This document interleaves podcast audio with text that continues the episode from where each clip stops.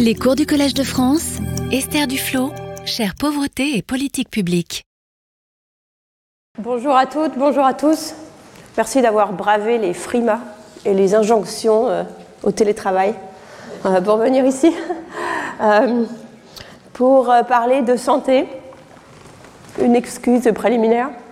Dans cette période de problèmes de santé, j'ai moi-même un rhume, mais je pense que je ne suis plus infectieuse depuis longtemps, mais il m'arrive de tousser. Euh, juste pour que vous sachiez.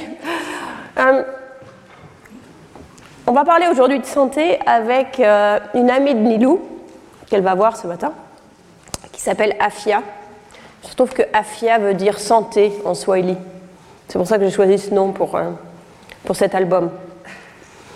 mais la petite fille est malade, euh, euh, elle, est dans son lit, elle se sent pas bien. Elle a, mal partout, elle a de la fièvre qui monte et qui descend. Elle a des tremblements. Les experts parmi vous reconnaîtront les symptômes du paludisme. Aujourd'hui, nous allons parler d'abord bah, du paludisme, mais pas seulement, bien sûr. D'abord des soins curatifs, à la fois de la forte demande et de, l'offre incroyable de soins curatifs qui existent euh, dans les villages, dans de nombreux pays en développement. Euh, une offre pléthorique mais d'une qualité euh, moyenne. Puis nous allons parler de, de demande pour, les soins et de soins préventifs et aussi de demande de soins préventifs. Et je conclurai par parler des nouveaux défis de la santé dont on a parlé assez peu euh, jusqu'à maintenant, y, compris dans, les travaux, à la fois dans les politiques et les travaux scientifiques se sont concentrés sur les maladies comme le paludisme, par exemple, les maladies infectieuses, qu'on considère être le, disons, le, défi majeur de la santé dans les pays pauvres. Euh, mais je vous montrerai qu'il y a d'autres sujets à l'horizon. Alors, commençons par parler de l'offre. Euh, euh, le, livre d'Afia, c'est un peu un de ces livres pour enfants qui est un livre promenade où on va d'endroit en endroit et euh, il y a une formation dans, ce livre promenade. Et ce livre promenade commence par une série de, de praticiens que Afia et son père et son petit frère rencontrent. À commencer par le père lui-même, qui est en fait pharmacien.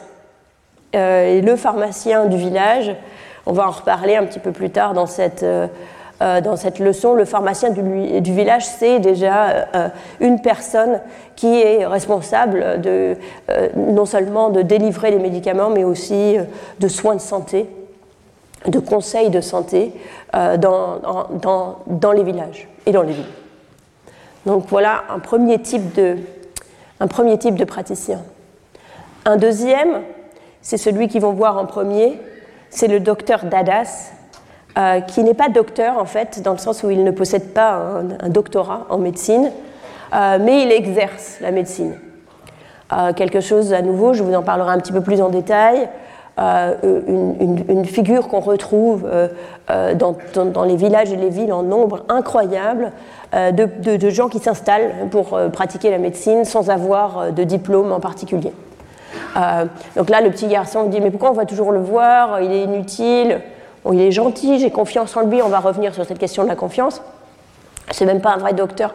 Oh, il a un diplôme. Oui, de géographie. Alors il se trouve que dans une de mes visites sur le terrain, on, avait rendu visite à une de ces personnes, euh, ces, on les appelle en Inde souvent les, les, les bengali docteurs, les docteurs bengalis. Euh, et ce docteur, ce bengali docteur, se trouvait être bengali d'ailleurs, au milieu du Rajasthan. Et il avait un gros diplôme de géographie sur son, euh, euh, sur son mur. Donc c'est ça qui m'a donné l'idée de, pour, pour, cette illustration-là. Ensuite, ils vont voir le, le guérisseur traditionnel, qu'on peut appeler le chaman, le guérisseur, etc. qui lui aussi fait partie du paysage sous, une, sous, différents, sous différents noms. et Finalement, ils vont au centre de santé le plus proche, euh, mais il est fermé. Euh, c'est quelque chose à nouveau que euh, on rencontre très souvent dans des villages d'Udaipur au, au Rajasthan. J'ai fait une enquête où je suis allée visiter le centre de santé toutes les semaines pendant un an. Donc j'ai exactement 52 observations pour les 100 centres de santé. Et ces centres de santé sont fermés à peu près la moitié du temps. Donc là aussi, il est fermé. Et finalement, ils décident de, faire le chemin. Je vous ai évité quelques illustrations. Ils, prennent, ils vont à quelques kilomètres de là pour aller dans, la, ville d'à côté pour aller voir euh, euh, le médecin public, euh, qui est donc leur dernier recours en l'occurrence, le docteur Soren. Le docteur Soren qui finalement fait le diagnostic de, la maladie. Au passage, on remarque que personne n'a examiné cet enfant. dans, dans, nos illustrations. Ce n'est à nouveau, c'est pas un hasard, c'est pas parce qu'on savait pas comment dessiner une, un, un, examen, c'est parce que ça représente aussi la manière dont souvent les personnes sont traitées. Donc c'est un peu ça dont je veux parler aujourd'hui, c'est cette offre, d'abord cette offre pléthorique. Il n'y a rien d'exceptionnel dans cette représentation euh, des, praticiens qui sont à disposition des villageois, et d'ailleurs du fait que les villageois les utilisent tous en même temps. Il n'y a pas euh, les gens qui, qui, ont une superstition forte qui vont aller chez le guérisseur, versus les gens qui croient dans la médecine moderne, qui vont aller chez les, médecins modernes, etc. Les gens les utilisent un petit peu. Parfois, il y a des maladies de médecins, puis il y a des maladies de guérisseurs. Euh, parfois, pour la même maladie, ils vont de l'un à l'autre, comme ils font ici. Pour illustrer ça de manière plus euh, quantitative, toujours dans cette enquête d'Udaipur, où nous avions passé donc un an à, suivre en fait la fois l'offre et les comportements de santé des villageois, euh, si on sépare les gens de ces villages qui sont tous pauvres, mais entre extrêmement pauvres, un peu moins pauvres et les moins pauvres du village, plutôt que pauvres, moyens, riches, on voit, euh, le nombre total de visites. Euh, en, moyenne, le mois dernier, par personne, il y a chez les riches, plus de, tous, les, tous les deux mois, ils voient quelqu'un. Tous les deux mois, ils voient au moins une personne. et ça se décline en euh, docteurs privés, docteurs publics et euh, les, euh, les qui sont les, guérisseurs traditionnels. Même chez les très très pauvres, qui donc ont très très peu d'argent dans ce, village-là, les très très pauvres vivent avec peut-être 50 centimes par jour et par personne, on voit aussi quasiment une visite à quelqu'un qui, qui, qui, donne du soin tous les deux mois. Donc il y a énormément d'utilisation euh, du, euh, du, secteur de santé. Euh, un secteur de santé qui est à la fois foisonnant et extrêmement utilisé. Alors, parlons un petit peu plus de cette offre foisonnante. D'abord, je vous ai dit, le, docteur Dadas, c'est la première figure, la première figure qu'ils vont voir, peut-être la personne auquel le pharmacien lui-même fait le plus confiance.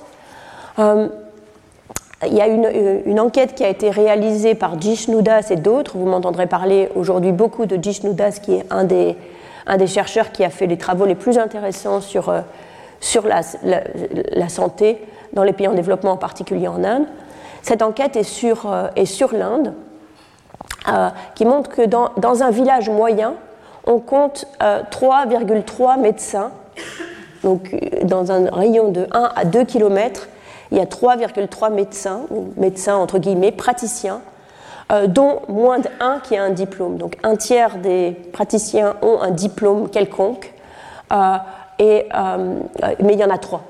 Dans une ville comme Delhi, il y en a plutôt 15 dans un rayon de, 500 mètres autour de gens, une offre absolument énorme. la plupart donc n'ont aucun diplôme. Euh, ceux qui ont un diplôme, c'est souvent un diplôme, euh, ça se ventile en diplôme, disons, de médecine moderne et de diplôme de médecine plus euh, traditionnelle, comme Ayush par exemple.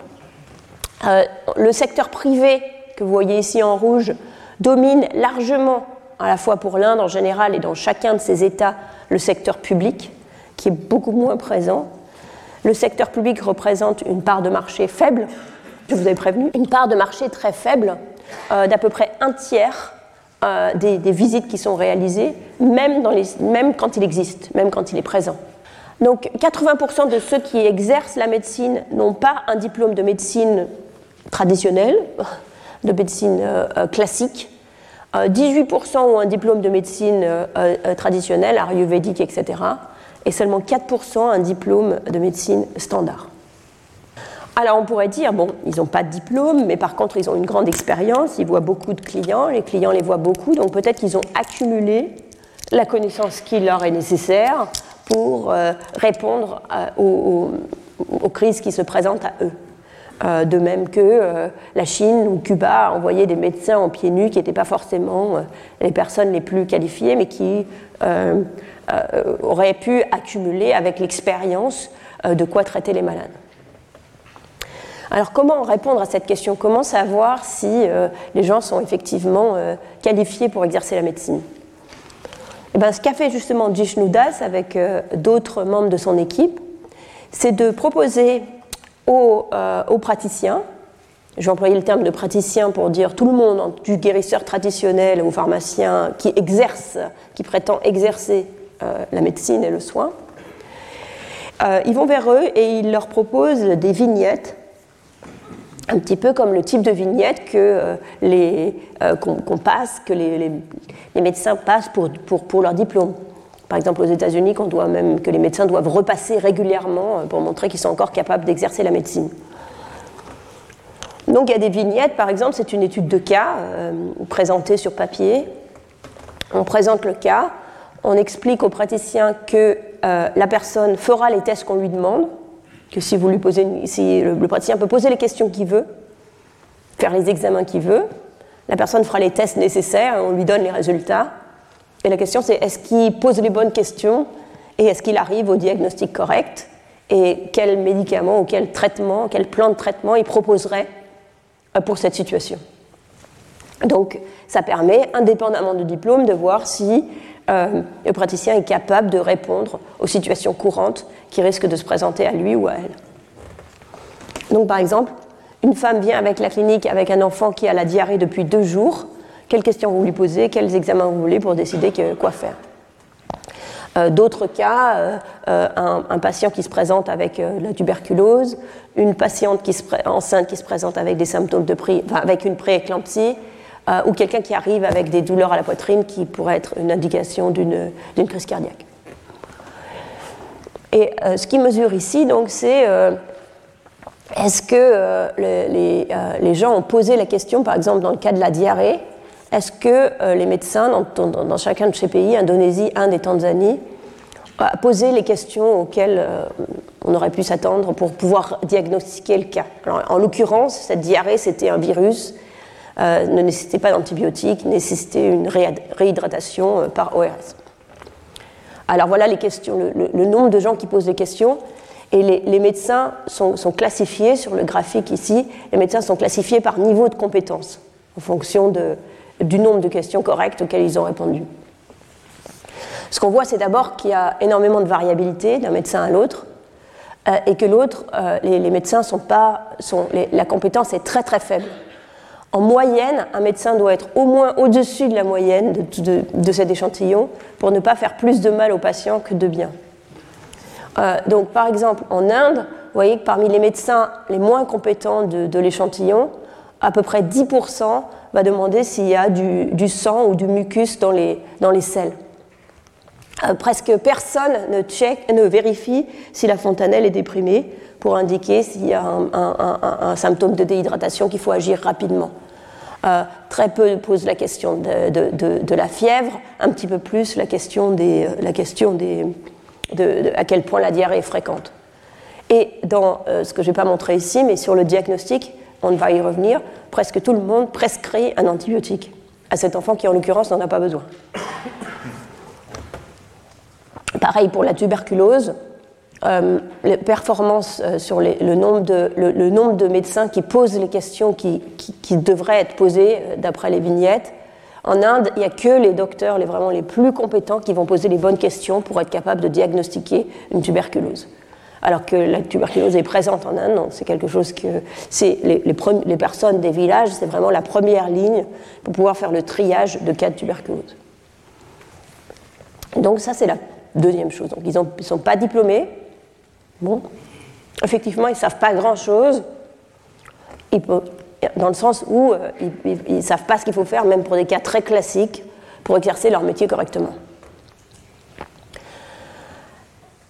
En plus de cela, l'effort qui est consenti au, profit des patients qui arrivent est faible. Euh,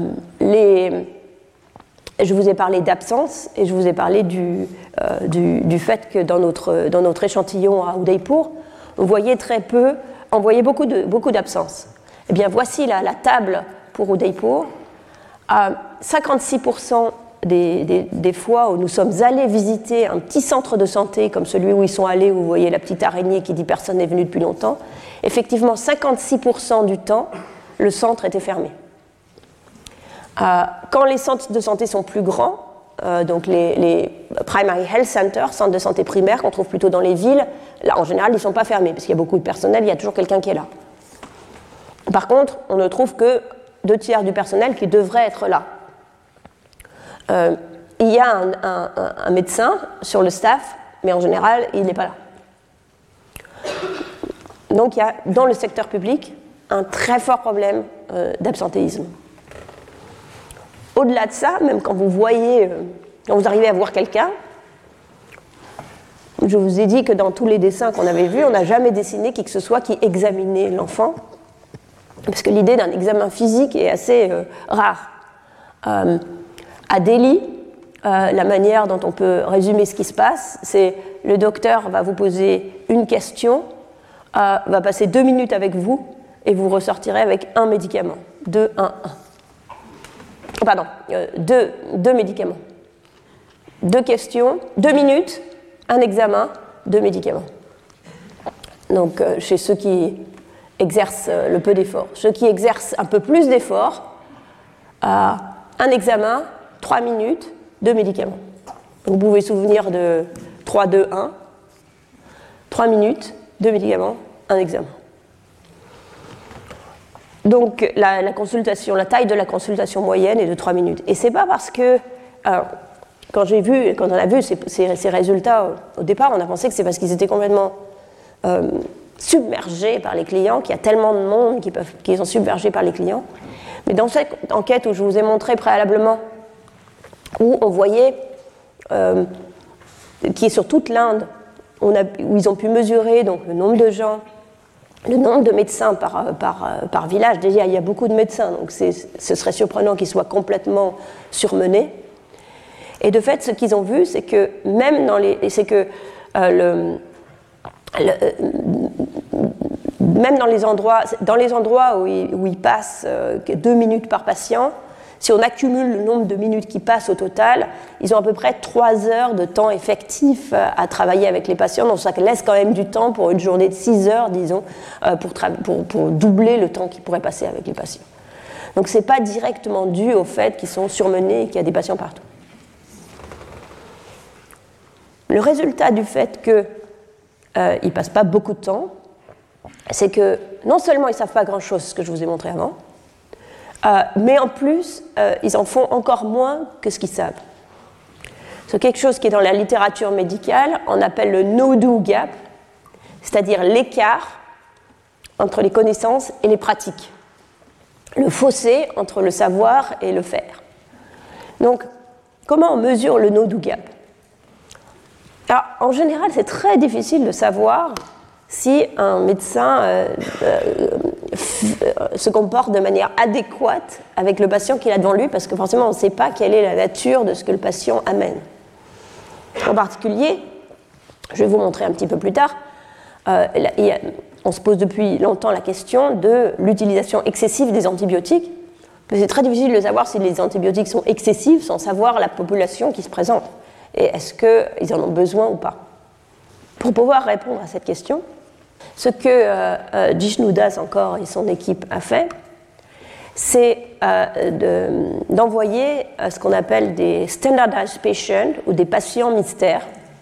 Donc c'est l'équivalent de ces audit studies que vous voyez, on envoie que les gens font par exemple pour vérifier la qualité de des produits dans leur franchise.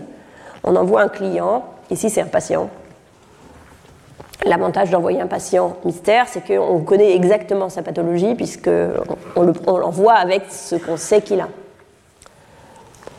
ils obtiennent un accord général de principe qu'ils vont faire ça. Puis après, au, fil du temps. Il y a quelques patients mystères qui arrivent pour chaque, chaque praticien. On peut envoyer, l'autre avantage d'envoyer des patients mystères, c'est qu'on peut envoyer des patients mystères qui ont exactement la même pathologie que les, études de cas euh, euh, qu'ils ont données aux mêmes médecins.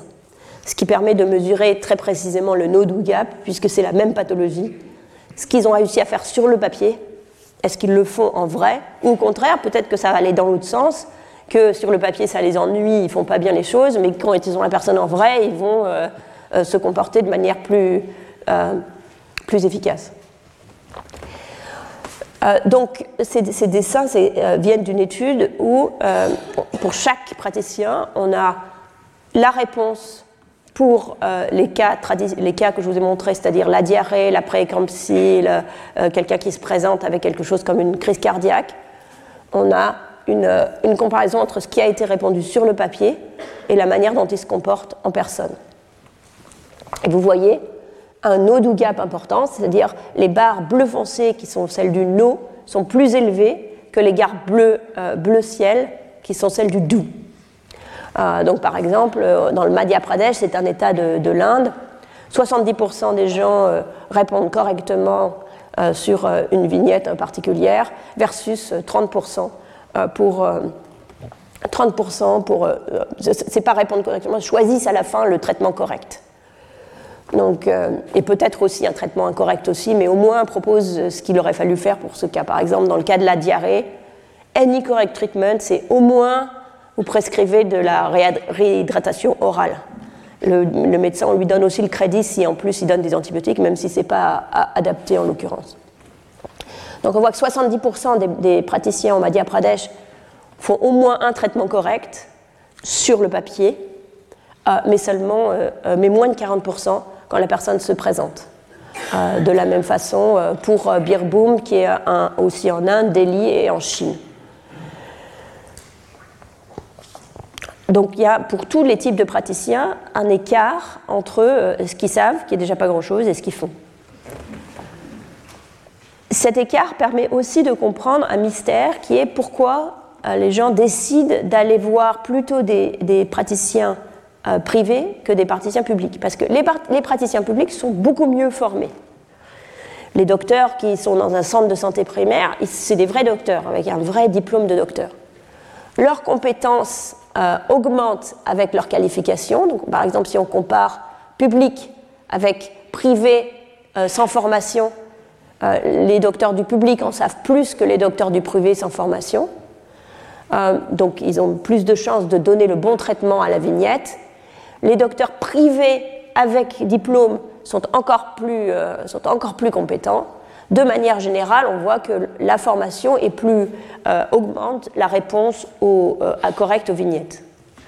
Mais le problème, c'est que l'effort aussi diminue dans le secteur privé et en fait, de manière générale, diminue avec la formation. Donc la, connaissance augmente avec les qualifications, mais le no-do gap aussi augmente avec les qualifications. Ce qui fait qu'au total, les praticiens privés traitent mieux, ont plus de chances d'arriver au, traitement correct que les praticiens publics. Mais même les praticiens privés qui n'ont pas de formation sont à peu près autant de chances d'arriver au traitement correct que les docteurs publics qui sont formés. Et si on, on fait la moyenne de ces deux, parce que les gens ne savent pas exactement qui a un diplôme, qui n'en a pas, au final, les praticiens privés, dont la plupart n'ont aucun diplôme, traitent au moins aussi bien que les praticiens publics. D'où ça résout un petit peu le mystère de pourquoi les gens continuent à aller voir ces, charlatans, euh, alors qu'il y a euh, une offre publique euh, qui n'est pas très loin de chez eux, qui est gratuite, auquel ils pourraient avoir accès. C'est parce que cette, cette dimension d'effort est tellement importante qu'elle comble le gap entre ce qui est connu et ce qui n'est pas fait. la, probabilité de traiter correctement est effectivement liée à l'effort. Si on fait une checklist, si on fait une liste de ce, qu'on peut faire euh, pour chaque, euh, de ce qu'il faudrait faire pour chaque, euh, chaque condition, on peut remplir est-ce que le médecin a fait tout ce qu'il aurait fallu faire quand la personne se, présente, le patient se présente avec ce type de symptômes. Et on voit que plus, plus ils ont checké, plus ils ont mis de checkmark, plus ils ont dit, plus ils font ce qui est dans la liste, tout ce qu'il faut qu'ils fassent dans la liste, plus il y a de chances qu'ils arrivent au traitement correct. S'ils arrivent, s'ils remplissent au moins ça de traitement correct, ils arrivent, bon, ce serait, idéal en quelque sorte, parce qu'après ça, la probabilité n'augmente pas trop, mais on voit bien qu'en moyenne, ils, font moins euh, de traitement, ils font moins de, ils font, ils font moins d'items dans leur liste que ce qu'ils devraient faire. Donc euh, le, fait que les traitements soient incorrects euh, est en partie dû à leur qualification, mais en partie dû à leur comportement vis-à-vis du patient, qui lui-même est en partie au moins une question d'effort, une question de, temps passé. Dans cette, euh, dans, dans, cette, question des traitements, il y en a une qui est particulièrement aiguë, c'est la question des antibiotiques. Euh, le docteur Dadas, donc c'est le premier médecin qu'il rencontre, euh, souvenez-vous, il a le paludisme, qu'une raison de donner un antibiotique à un enfant qui a le paludisme même si c'est que ça sert à rien, le docteur Dadas fait une piqûre d'antibiotiques euh, pour rassurer le père d'Afia. Il lui fait une piqûre et il lui en fait une. C'est quelque chose d'assez commun. Euh, euh, l'antibiotique court. Il lui fait une piqûre d'antibiotique et c'est fini. Alors, est-ce que c'est quelque chose qu'on rencontre de temps en temps, mais qui est rare? Malheureusement, pas du tout. Euh, euh, il y a une méta-analyse de, 23 études dans des pays en développement qui montre que la moitié des visites, une visite sur deux, quelle que soit la, terme, la visite, une visite sur deux chez un praticien de santé, euh, se conclut par la délivrance d'un antibiotique. Alors là, on peut se poser la question, est-ce que ces antibiotiques sont nécessaires Dans combien de temps ils sont nécessaires? Et le meilleur moyen, c'est d'envoyer nos patients mystères qui n'ont pas besoin d'antibiotiques donc voilà trois cas où ils n'ont pas besoin d'antibiotiques l'angine de poitrine, l'asthme, euh, la diarrhée. Euh, et euh, on voit que la, tuberculose, ou pour la tuberculose, il y a un antibiotique, mais pas un antibiotique qui, doit être délivré par le médecin local. Un cas de tuberculose doit être envoyé pour être traité dans un soin de santé avec le traitement approprié. Et, ce qu'on voit, c'est que dans ces cas-là, euh, euh, où les antibiotiques ne sont pas nécessaires, on voit des prescriptions d'antibiotiques de 50% euh, dans le cas de, l'asthme, presque 60% en Inde dans, le cas de la diarrhée, et au-delà de 50% pour, la, pour ce qui en fait aurait dû être diagnostiqué et trié comme, une, comme une tuberculose possible. Donc 50% des visites se traduisent une, par une, se termine par un antibiotique et une grosse partie de ces antibiotiques, on ne peut pas savoir au total quel est, quel est, le nombre, mais on voit dans le cas avec les, les, patients standardisés qu'une grosse partie de ces antibiotiques ne sont pas nécessaires. Ah, le, problème évidemment de, l'usage excessif des, des antibiotiques, c'est que ça conduit à des résistances euh, euh, qui fait que les, les, maladies euh, nosocomiales se, répandent, que euh, ça devient de plus en plus dur de traiter les affections standards avec les, médicaments qu'on a. C'est quelque chose qui, s'applique à, la prescription euh, abusive des antibiotiques, aussi à la prescription abusive des antimalarias ou les, antipaludéens, pardon, ou les antipaludéens traditionnels, la chloroquine, etc., ne marchent plus. Il y en a un nouveau qui s'appelle Artemisine Combination Therapy qui euh, marchait très bien, mais qui marche de moins en moins bien parce que les résistances se développent aussi, dû à une surutilisation euh, de, euh, de, ces médicaments dans des, dans des situations où ils ne sont pas forcément adaptés. Donc il y a une forte externalité sur l'ensemble de la population de la surutilisation des médicaments quand ils ne sont pas utiles juste pour montrer que c'est pas euh, seulement, c'est à la fois le, secteur privé euh, sur, euh, prescrit les antibiotiques, mais on voit que même le secteur public le fait aussi. Donc, par exemple, donc le secteur privé, quand on compare le secteur privé et le secteur public pour cet exemple, par exemple, d'une angine de poitrine ou asthme, 21% et 27% du secteur public arrivent au secteur correct, un traitement correct contre 27% du secteur privé. Donc ce n'est pas très différent. à peu près la moitié dans les deux cas propose un traitement palliatif. plus de à peu près trois quarts, 74% dans le public, 80% dans le privé proposent un traitement qui n'est pas nécessaire. Donc il y a un traitement correct, mais il y en a un qui n'est pas nécessaire en plus, par exemple un antibiotique. Euh, et il y a un antibiotique dans, à peu près 27% des cas, très similaire dans le traitement, dans le privé et dans le public. Donc on voit qu'au total, les traitements privés les traitements publics, le, traitement dans le secteur privé et dans le secteur public se ressemblent et partagent cette euh, euh, abondance de médicaments, cette absence de tests, cette absence d'efforts et cette abondance d'antibiotiques non seulement il y a beaucoup de médicaments qui sont prescrits, euh, mais ensuite, une fois que les médicaments sont prescrits, les gens, il faut qu'ils les, prennent. Et comme il y a ce, marché abondant euh, de la prescription de médicaments, que la régulation n'est pas excellente, c'est pour ça que si vous avez un problème en Inde, vous pouvez aller dans n'importe quelle euh, petite pharmacie du coin et obtenir un antibiotique de troisième génération sans difficulté. Mais la conséquence de ça, d'un secteur où il y a énormément de demandes pour médicaments, si possible pas trop chers, et une régulation très faible, c'est qu'un certain nombre de ces médicaments sont trafiqués et qu'il y a énormément d'adultération des médicaments. Donc dans cette histoire, disons l'apogée de cette histoire, le, moment de tension dramatique de cette histoire, c'est celui-là, où le pharmacien, donc le, docteur Soren lui dit elle a le paludisme, c'est très simple. Il y a un médicament, c'est l'ATC, Artemisinin euh, euh, Combination Therapy. Euh, vous devriez en avoir normalement parce qu'on les a distribués, effectivement, grâce en particulier à la Fondation Gates, à l'OMS, à beaucoup d'efforts de gouvernement. Ces, médicaments contre la malaria sont disponibles dans les villages. et il en a dans sa pharmacie, sauf qu'il les a mélangés avec des faux médicaments absolument impossibles à, séparer des bons. Il ne sait plus lesquels sont lesquels. il ne veut pas lui donner le mauvais. Donc c'est pour ça qu'il est, euh, c'est pour ça qu'il est désespéré. Il ne sait pas comment la soigner. Alors est-ce que c'est quelque chose d'à nouveau d'exceptionnel? Euh, donc voilà une pharmacie, un gentil pharmacien. J'ai aucun, aucune raison de penser que ce gentil pharmacien euh, délivre des médicaments euh, trafiqué. Mais par contre, euh, il, est, bien d'Ouganda.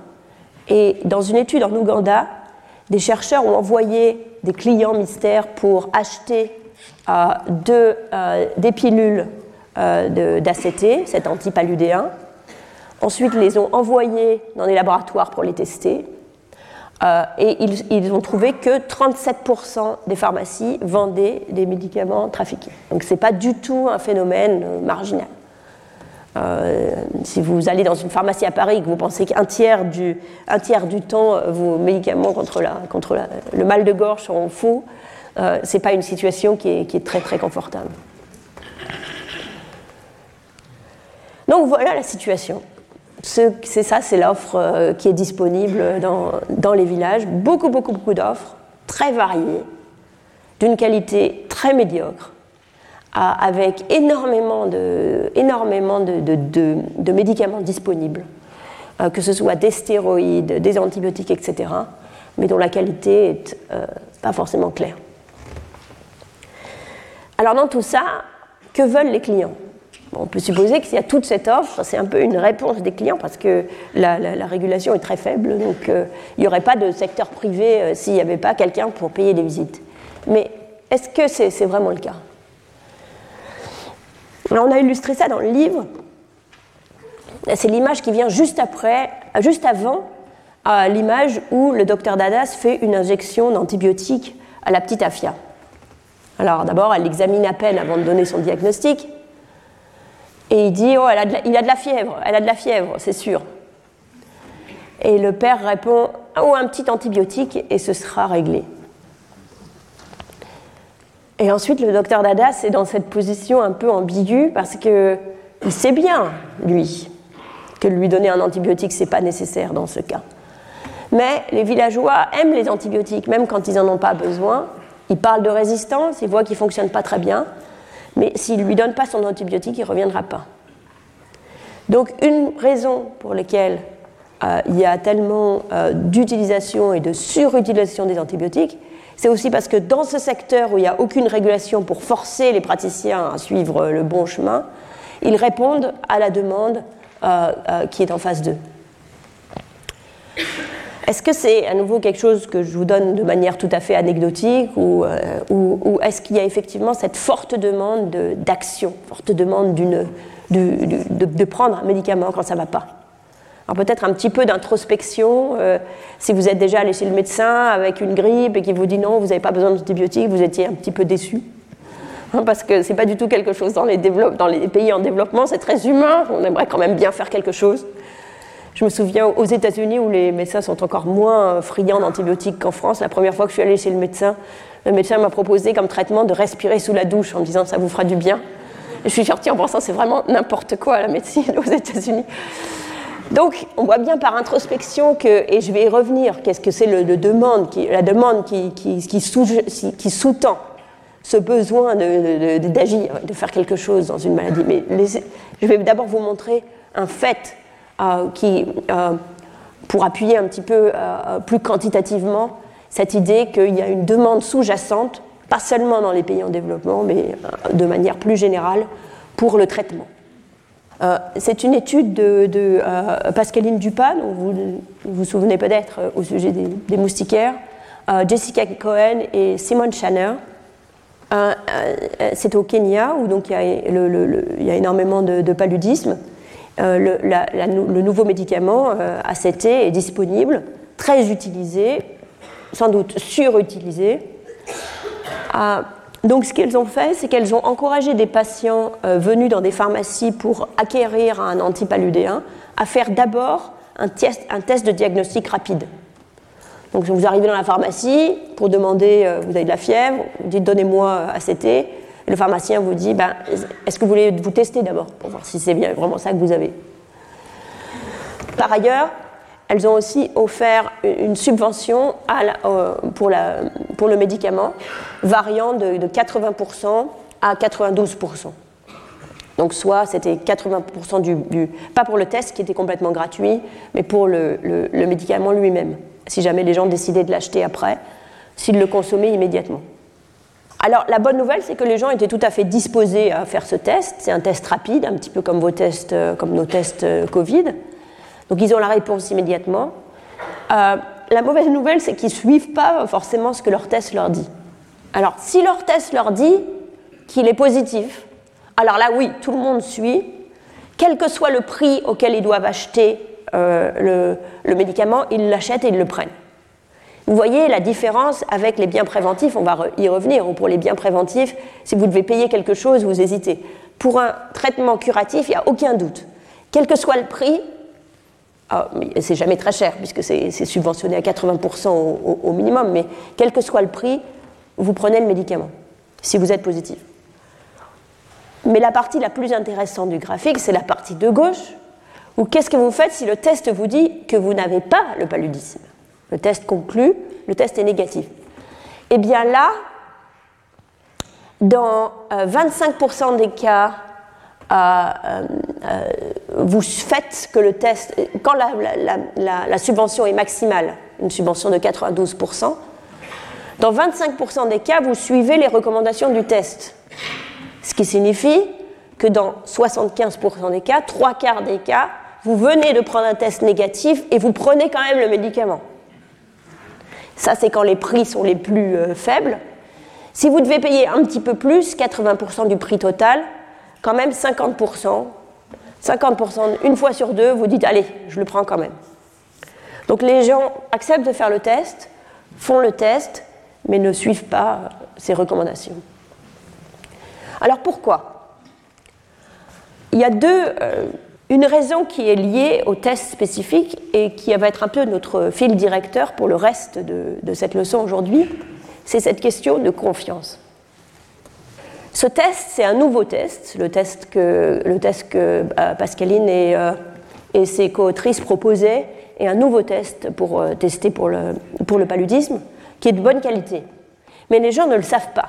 Les gens ont l'habitude de tests qu'ils faisaient avant dans leur centre de santé qui sont très imprécis, qui font beaucoup d'erreurs des deux types, le type 1 et le type 2.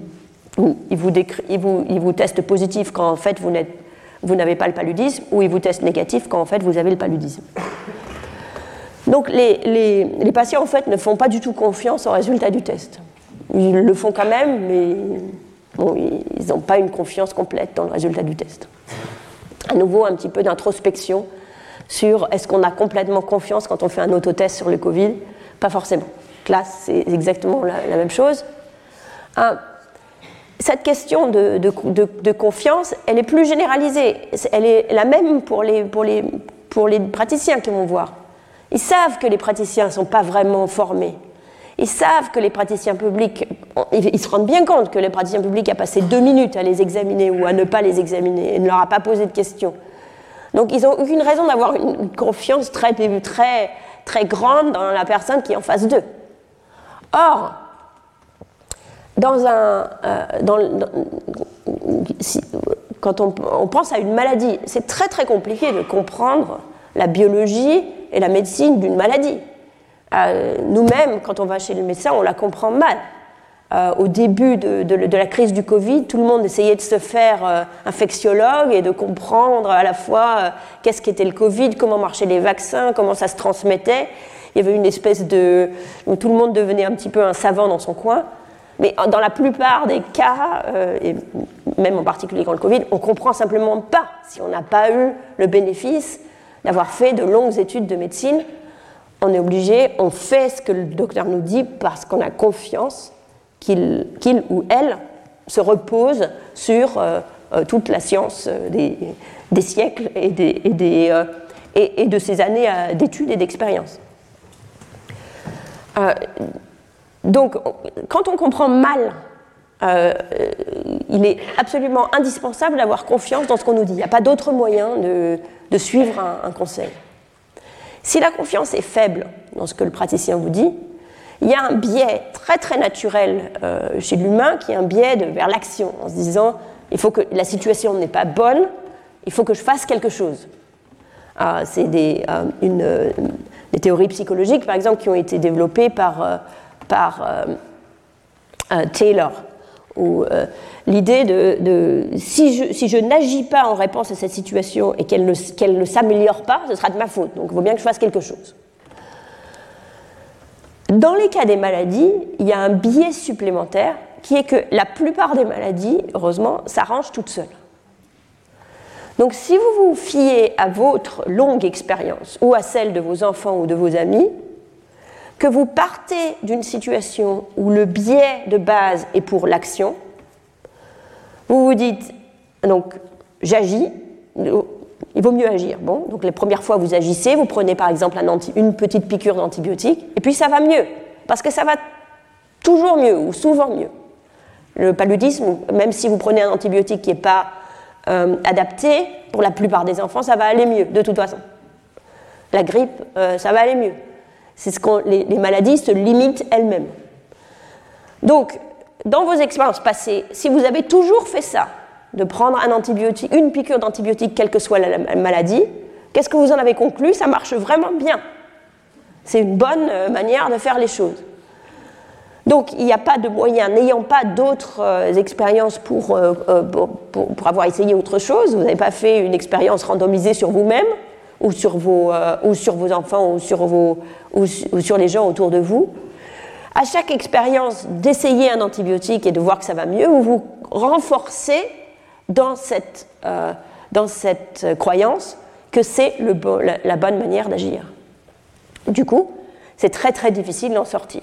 Et s'il n'y a pas, euh, il faudrait euh, contre le poids de cette expérience accumulée que vous amenez pour décider quel est le bon traitement, il y a la parole de cette personne en face de vous à qui de toute façon vous ne faites pas confiance. D'où euh, il n'y a pas vraiment de raison de, la suivre.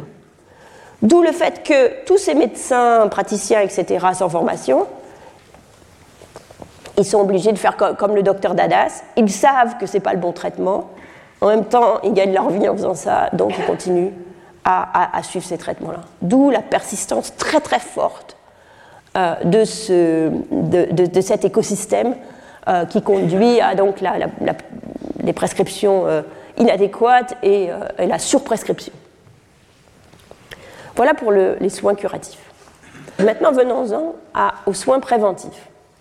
Contrairement aux soins curatifs où il y a une très très forte demande, les soins curatifs ont une demande beaucoup plus faible. Euh, prenons par exemple la vaccination. En, 2021, la couverture vaccinale mondiale a chuté à 81%. Euh, le, plus le, plus, taux le plus bas depuis environ une décennie. 25 euh, millions d'enfants n'étaient pas vaccinés, dont 11 millions habitent dans 6 pays, l'Inde, le Nigeria étant deux de ces pays. C'est 25 euh, millions d'enfants, donc 2021, évidemment, ce n'est pas une année choisie au hasard, c'est une année après le Covid. En 2019, c'était 20 millions, donc euh, le Covid, on y reviendra, a été responsable de l'annulation de campagne de vaccination, qui fait que 5 millions d'enfants en 2021, de plus, n'ont pas eu leur vaccin euh, traditionnel. Donc la vaccination, il reste quand même beaucoup d'enfants pas vaccinés. Il y a eu d'énormes progrès dans la couverture vaccinale depuis 1990 jusqu'à peu près 2010. Et puis après, il y a eu, en particulier à cause de, beaucoup, beaucoup d'efforts sur l'offre de vaccination, grâce en particulier à Gavi. Euh, puis à partir de, 2010, euh, il y a eu un plateau en fait autour de 85% de couverture vaccinale qui est retombé à 80% après le Covid. En 2016, seulement 63% des enfants qui étaient dans des zones endémiques pour les vers intestinaux ont reçu le traitement, alors que c'est un traitement très très peu cher. Euh, dans une étude au Kenya en 2009, 10% euh, des, familles qui avaient accès à de l'eau euh, impure utilisaient des pastilles de chlore ou d'autres systèmes pour purifier leur eau. Donc dans tous les domaines de la prévention, on voit une utilisation très faible, enfin faible, la vaccination c'est quand même pas très faible, une utilisation faible de la prévention. Euh, alors, comment euh, stimuler cette demande pour la prévention?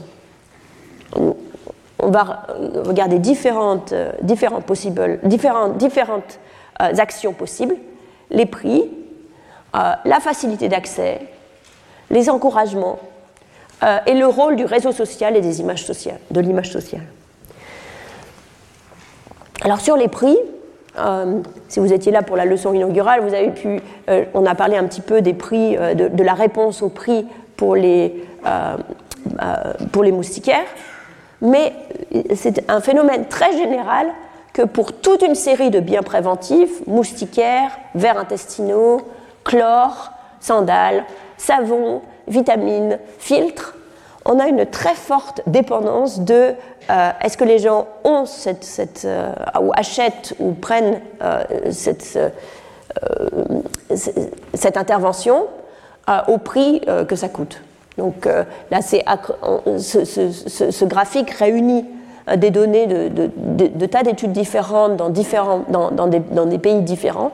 Et on retrouve toujours la même chose, c'est-à-dire quand on passe d'un prix de zéro, une subvention euh, complète, à un prix euh, positif, on a un effondrement de la demande euh, pour, pour tous ces biens, même quand ils sont, quand ce sont par exemple des biens durables, comme des moustiquaires ou des filtres, et, même quand les prix restent relativement faibles. Donc les gens sont très très sensibles au prix qu'ils ont à payer pour ces biens préventifs. Et dès que les, quand les biens préventifs sont, gratuits, la, la, demande est très forte. Euh, dès que les gens doivent payer, euh, la, demande s'effondre. Il n'y a pas seulement les, prix, mais est-ce que c'est près de chez vous? Là, par exemple, le, le guérisseur euh, aide le docteur Dadas à prévenir tout le monde qu'il y a va y avoir une campagne de vaccination. Et la dame répond Oui, mais ça va être difficile pour moi d'y aller. Elle habite sur une île euh, je ne peux pas y aller en bateau, euh, il faut que je m'occupe des enfants, hein, ça va être compliqué. Donc il y a à la fois le prix, mais il y a aussi la facilité d'accès. Michael Kramer, que vous voyez ici sur la photo, a, euh, offert au, prix, au musée du, prix Nobel, le musée à Stockholm, il y a un musée Nobel, dans lequel les gens qui gagnent le prix Nobel sont supposés donner un objet qui représente leur recherche. Et ce que Michael a décidé de donner, c'est cet, outil bleu là, qui est un dispensaire de chlore. Donc là où euh, certains donnaient euh, leurs lunettes de laboratoire ou euh, leurs pipettes, lui, il a donné cet objet qui est quelque chose de très simple. C'est juste un seau dans lequel on peut mettre du chlore et avec un push, on peut mettre, on pousse dessus une fois et on, peut mettre la bonne dose de chlore pour un, un jerrycan d'eau. La raison pour laquelle il a mis ça, c'est que ça a illustré un projet sur lequel il s'est beaucoup investi dans ces dernières années, qui est de mettre des, dispensaires comme ça de chlore jusqu'à côté des sources où les gens prenaient l'euro.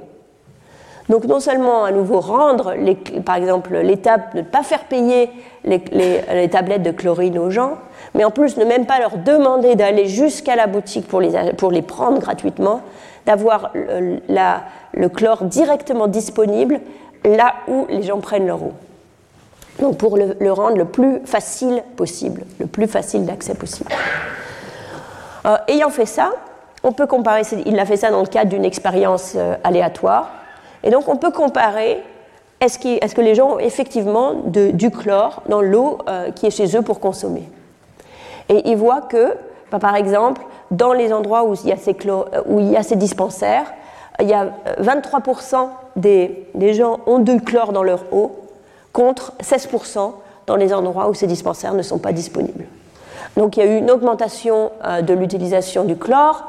Euh, les, ménages euh, reportent à 65% versus 50% quand les, dispensaires ne sont pas présents. 65% utilisaient du chlore régulièrement pour leur eau. et un peu plus tard, ils ont suivi l'impact sur la diarrhée et la mortalité infantile et ils trouvent que d'avoir même cette augmentation qui n'est pas énorme, mais qui est quand même réelle, a suffi pour augmenter, euh, pour, euh, pour, faire diminuer euh, la présence de la diarrhée et la mortalité infantile.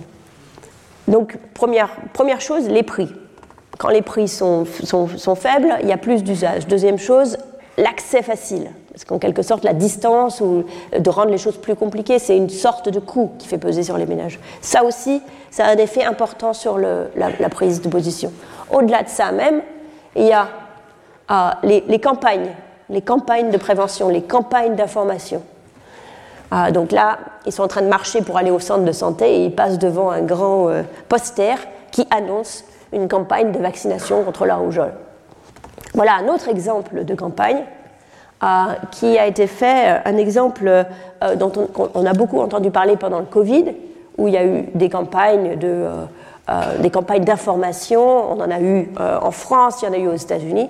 Abhijit Banerjee en a fait une en Inde. c'est une photo que j'ai. cette photo vient d'une petite vidéo que j'ai enregistrée dans les premiers jours du Covid en avril 2019 sur mon téléphone dans notre salle à manger pour préparer des, des petits messages d'information à destination des populations euh, au, Bengale pour euh, encourager les gens. À l'époque, c'était euh, distanciation sociale, restez chez vous, portez des masques.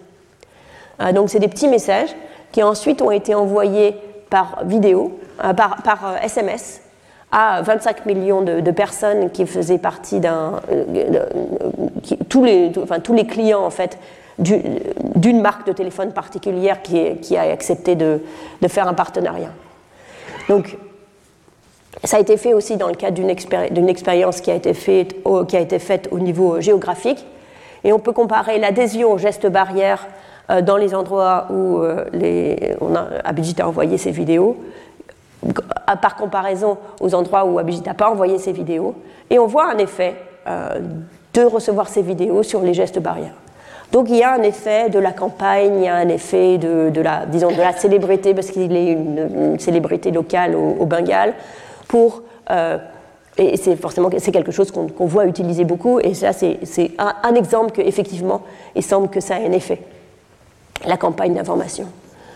Euh, il n'y a pas forcément énormément de contenu dans la campagne. Les gens savaient déjà que c'est ça qu'il fallait faire. Ils n'ont pas appris énormément, mais ça leur donne une, un petit, ça les pousse un petit peu, ça les encourage un petit peu à le faire en plus. autre type d'information, cette fois pas comme ça par, une célébrité, mais, mais, mais directement adapté à chaque personne, c'est les, SMS de rappel, par exemple pour la vaccination.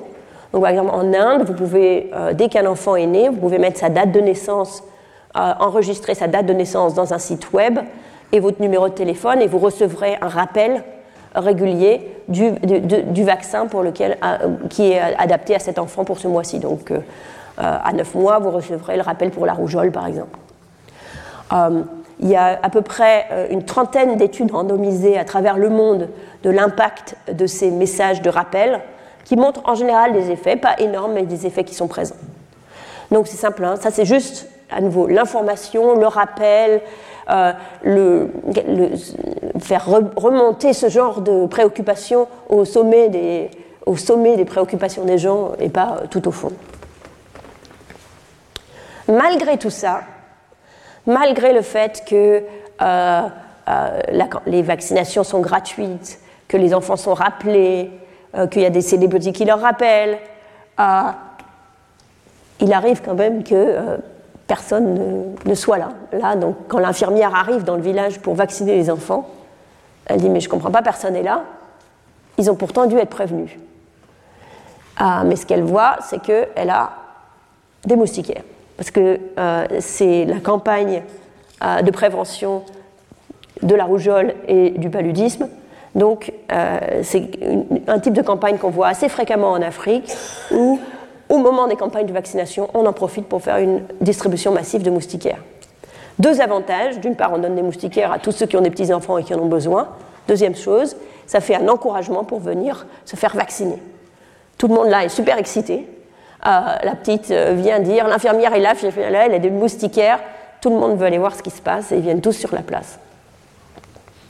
Donc cette idée d'encouragement, cette idée d'incitation, euh, c'est aussi quelque chose qui a été testé. Euh, c'est une de mes premières expériences euh, et cette expérience qui a été faite au Rajasthan, où les taux de vaccination étaient extrêmement faibles, en particulier pour les, pour les vaccinations qui viennent plus tard dans le cycle. et donc nous avons constitué avec nous avons organisé avec une, une, une ONG locale, c'est vraiment dire, une expérience où euh, la moitié des villages avaient le, programme traditionnel, c'est-à-dire pas grand-chose. La moitié des villages, tout le reste était mis en place. Campagne de rappel, euh, euh, mise en place de camps très bien organisés, très régulièrement. et dans la moitié de ces villages où tout était bien mis en place, en plus, les villageois avaient le droit à un kilo de lentilles pour chaque, chaque vaccination et euh, des, assiettes à la fin du, cycle. Donc petit encouragement pour la vaccination. Et ce qu'on voit, c'est en particulier au cours du cycle, euh, dans les groupes contrôle, seulement 6% des enfants ont eu 5 vaccinations ou plus. Euh, dans le groupe où tout était bien organisé, 18%, donc c'est déjà bien, on multiplie par 3. Mais si en plus on propose aux enfants, aux parents, un kilo de lentilles par vaccination, la, vaccination augmente à 40%. Alors depuis, ça c'est une étude euh, qui a été faite depuis longtemps, j'en avais déjà parlé à mes premières euh, euh, leçons sur la santé il y a presque 15 ans aujourd'hui, mais depuis, ces études ont été répliquées dans d'autres contextes, donc ce n'est pas du tout un résultat unique, c'est un, un, résultat qu'on retrouve au Nigeria. il y a un programme qui s'appelle New Incentive qui fait la même chose au Nigeria. Euh, donc qui, propose, euh, qui, montre une augmentation sensible euh, des vaccinations avec,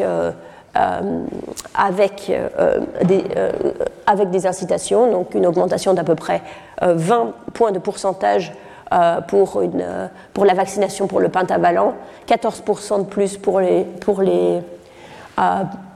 la rougeole.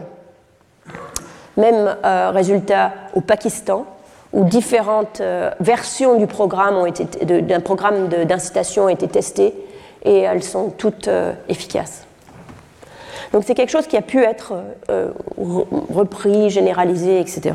Donc, qui aujourd'hui, par exemple, ce programme au Nigeria est financé par l'organisation GiveWell qui, qui,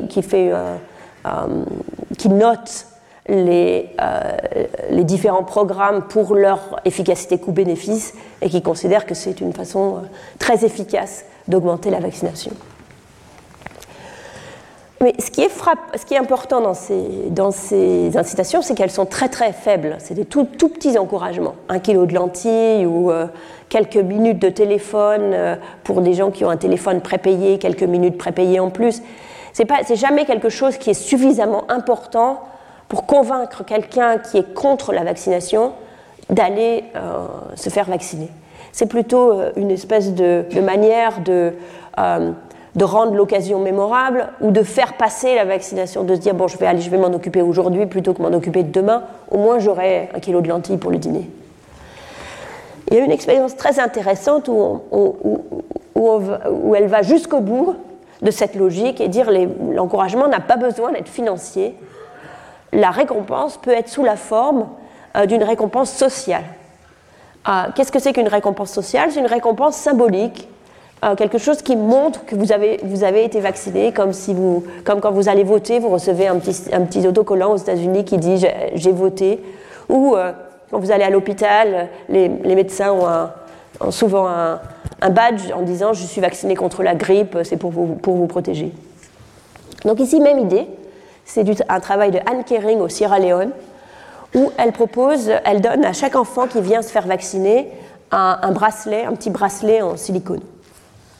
Alors vous pourriez dire, oui, mais même le bracelet en silicone, c'est, c'est comme un encouragement, ça fait plaisir d'avoir un bracelet en silicone, ça n'a rien à voir avec la récompense symbolique. Mais elle fait les choses de manière, euh, de manière très intéressante. Elle euh, donne aux, enfants, elle a plusieurs différents types de traitements. Donc elle a, dans son expérience, il y a un groupe de contrôle, il y a des, euh, tout le monde reçoit un, bracelet à la première visite euh, qui est jaune. Et puis après, euh, euh, à la quatrième ou à la cinquième visite, ils, reçoivent ils échangent pour un bracelet vert qui montre qu'ils ont été vaccinés jusqu'au bout. Et la situation au Sierra Leone est un petit peu comme ce que je vous ai montré au Rajasthan, c'est-à-dire tout le monde reçoit le premier vaccin, mais c'est après, au cours du temps, que les gens perdent un petit peu perdent un petit peu le fil et, euh, et arrêtent de se faire vacciner. Donc c'est vraiment vers le vaccin 4 et 5 qu'il faut les encourager à continuer à, venir. Donc dans cette expérience, soit on va au 4 ou au 5, c'est un petit peu pareil, les, les, enfants qui étaient venus avec leur bracelet jaune reçoivent un bracelet vert. Donc de toute façon, ils ont un bracelet, euh, mais c'est un bracelet qui montre qu'ils sont bien allés au bout de la séquence de vaccination. Et puis après, il y a un groupe où tout le monde reçoit un vaccin, un, bracelet, mais le bracelet n'a pas d'information dans le sens où certains enfants reçoivent des bracelets jaunes, d'autres reçoivent des bracelets verts, et puis quand on leur change leur bracelet au cinquième vaccin, on leur donne un vaccin de la même couleur.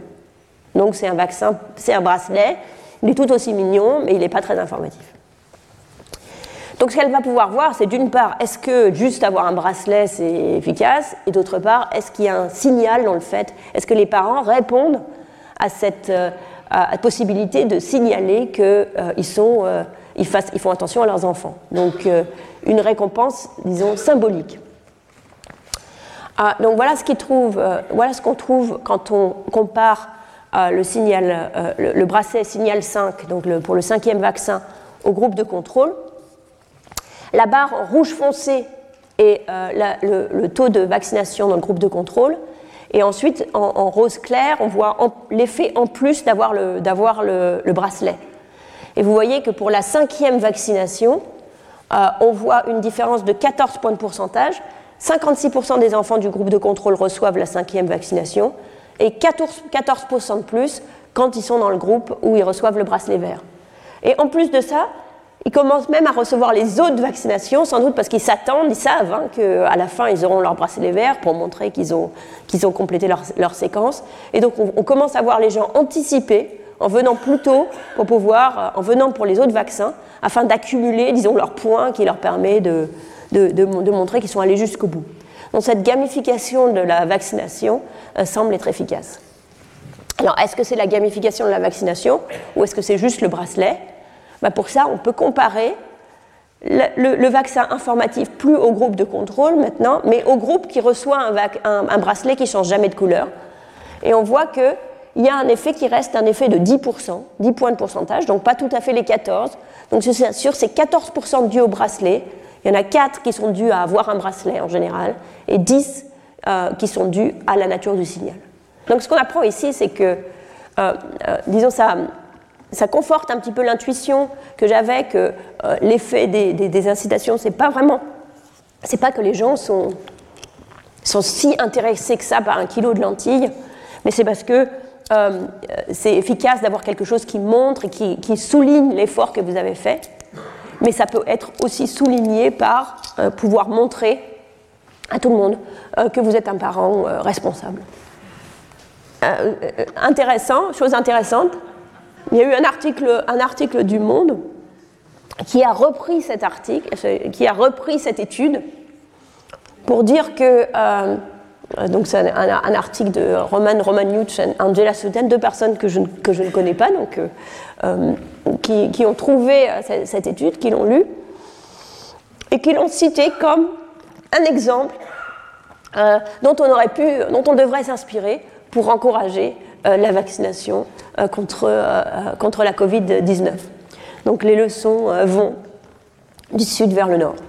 Ce que j'ai raté, je ne fais pas tout à fait tout le livre dans l'ordre exact.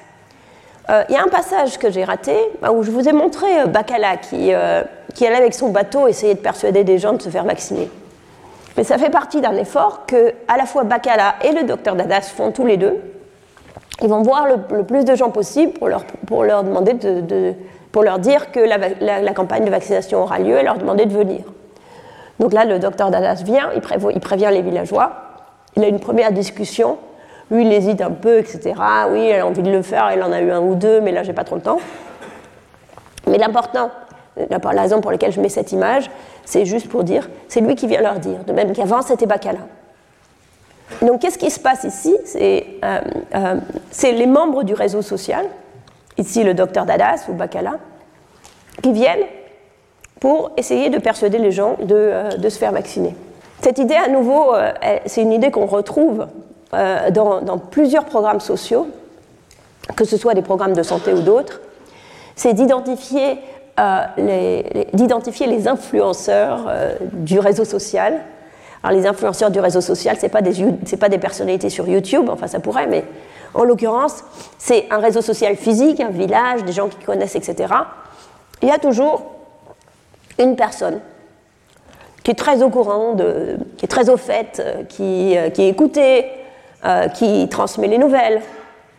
Donc cette personne-là, c'est un ou une influenceur, influenceuse. Il y a beaucoup de cas où il, y a, un effort de la politique publique d'intégrer ces gens-là dans, dans les, la, promotion des programmes. Par exemple, dans la vaccination contre la Covid, aux États-Unis, il y avait quelque chose qui s'appelait le, Biden Corps, le corps Biden, l'armée Biden, qui était justement censé être des influenceurs qui euh, devaient se faire les relais du message pour encourager la vaccination contre la Covid. Est-ce qu'ils ont été efficaces ou pas je ne sais, pas. La question, donc, par exemple, pour le microcrédit, on voit des, gens qui, les, organisations vont identifier deux ou trois ou quatre ou cinq personnes influentes dans un village, leur expliquer quel est le produit, et ensuite les mettre en charge euh, de euh, demander à tout le monde de venir à une réunion d'information. Dans la, euh, la promotion de nouvelles technologies agricoles, de la même façon, on va avoir des gens euh, des, fermiers pilotes qui sont identifiés dans le village. La nouvelle technologie va leur être montrée. Ils sont à, charge à eux de la développer, de la faire passer euh, dans le village. Le problème qu'on se pose, c'est qui un influenceur? Comment savoir qui est un influenceur? En particulier, comment savoir si je choisis une personne ou cinq personnes dans toute votre assemblée, quelles cinq personnes je dois choisir pour si je vous donne une nouvelle, une information, elle circule à tout le monde le plus rapidement possible. Là, nouveau, je vous demande une minute d'introspection. C'est assez clair en fait, dans votre famille élargie, au travail, etc. Qui sont les, euh, euh, les, gens euh, qui sont très. Si on a une nouvelle qu'on veut transmettre, à qui il faut le dire, ou au contraire, si on a un secret, à qui il faut surtout pas le dire. Donc c'est ça les influenceurs. Donc de manière un peu triviale, quelqu'un qui, qui est un influenceur dans un réseau social, c'est quelqu'un qui a beaucoup d'amis, qui a lui-même beaucoup d'amis. Non seulement il faut avoir beaucoup d'amis, mais il faut aussi que ses amis soient eux-mêmes connectés pour que ça ne s'arrête pas au premier cercle. Donc ça ressemble un petit peu à la manière dont Google euh, faisait les, faisait les, organiser les pages. Je dis organiser parce que maintenant c'est très compliqué, ça a beaucoup à voir avec la publicité, etc. Mais l'idée de base, c'était que les pages qui venaient en premier étaient les pages qui étaient elles-mêmes citées par beaucoup de pages qui étaient elles-mêmes citées. Donc c'est un concept euh, récursif de, centralité qui est euh, euh, défini comme ça. ça a un sens algébrique, mais l'idée est ça. C'est quelqu'un qui a beaucoup d'amis, qui a beaucoup d'amis. Donc c'est le contexte de centralité dans le réseau. Je vous donne un exemple. imaginez un processus de diffusion où, quand il y a une nouvelle nouvelle, les gens en parlent pendant à peu près quatre périodes, puis après ils se lassent et ils arrêtent d'en parler. D'accord? Imaginez que ça c'est un réseau social, donc en fait ce que chaque point décrit, c'est euh, comment les gens sont liés. par exemple, Monsieur Vert, qui est la première personne qui est informée, il a deux amis, un à gauche, un à droite. Monsieur, euh, son voisin, là, il a beaucoup plus d'amis, mais lui, Monsieur Vert, il en a deux. Imaginez que le processus se passe comme ça, si quand je vous donne une nouvelle, vous avez à peu près une chance sur deux de la transmettre à, chacun de vos amis. Donc, en moyenne, ce qui pourrait se produire, c'est que la première personne informée le, transmet à un ami, puisque c'est un ami sur deux. Cet ami-là, à nouveau, le transmet à un ami sur deux, mais comme il a, beaucoup plus comme il a plus d'amis, ça fait deux personnes. Lui, il a aussi une, une, autre chance de le transmettre, donc il transmet à son autre ami. Et on avance comme ça, et au bout de quatre périodes, cette nouvelle qui avait été donnée à une personne a été maintenant transmise à 13 personnes. D'accord? Donc on va dire que cette personne, elle a une centralité de 13. Maintenant, je prends cette personne-là. Elle a plus d'amis, elle a trois amis. Mais ses amis ne sont pas très bien connectés eux-mêmes. Donc au bout de quatre périodes, il n'y a que six personnes qui ont été informées. Donc cette personne-là, on va dire qu'elle a une centralité de 6. Donc c'est ça le concept de, centralité. Et l'idée, c'est que si on arrive à identifier les gens qui sont centraux dans le réseau social, euh, si on arrive à les, joindre eux et à, se mettre en contact avec eux pour s'en faire les ambassadeurs, par exemple, de la vaccination, alors le message se transmettra largement. La difficulté, c'est comment les trouver. Parce qu'en en, général, les organisations et les gouvernements essaye de deviner en utilisant notamment le statut social des gens. Donc, par exemple, le Biden Corps, on retrouve les leaders religieux, les leaders des communautés, peut-être les directeurs des écoles, ce genre de gens. Dans une étude avec laquelle euh, euh, j'ai travaillé avec une organisation de microcrédit, qui essayait d'identifier les personnages influents dans un village, sans aucune information sur qui pourrait être influent dans ce village. Vous n'avez pas le temps d'aller faire tout un survey pour voir qui connaissait qui.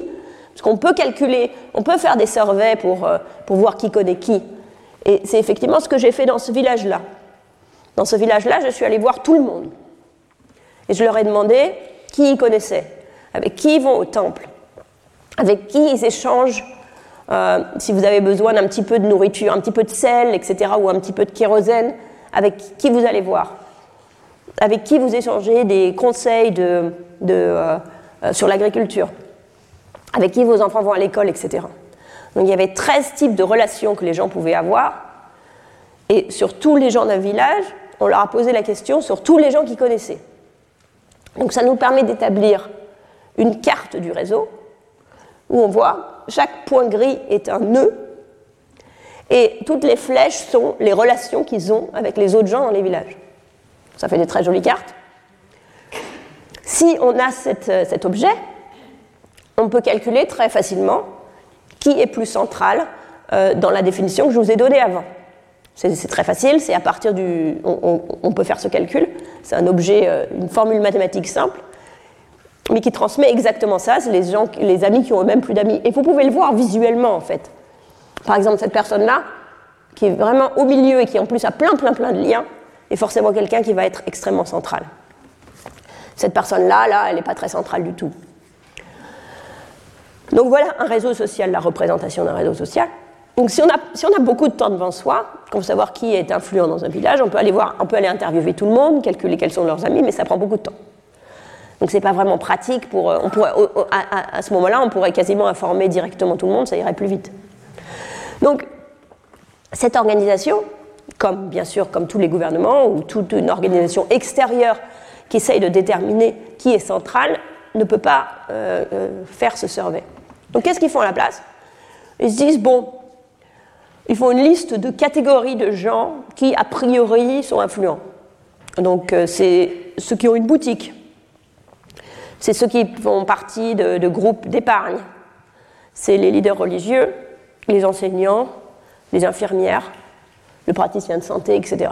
Ils font une liste, ensuite ils cherchent ces gens et ils disent voilà, c'est eux les personnes d'influence. C'est sûr que ce n'est pas une mauvaise idée, mais ce n'est pas parfait. Euh, on les voit ici, euh, les personnes que dans ce réseau social que l'ONG a dit sont importantes. Et on voit qu'il bah, y en a qui sont effectivement importantes. Par exemple, celui-là que je vous ai dit, il est sûrement très influent, il est effectivement capturé. Mais il y a d'autres gens, ce n'est pas vraiment clair pourquoi ils sont là.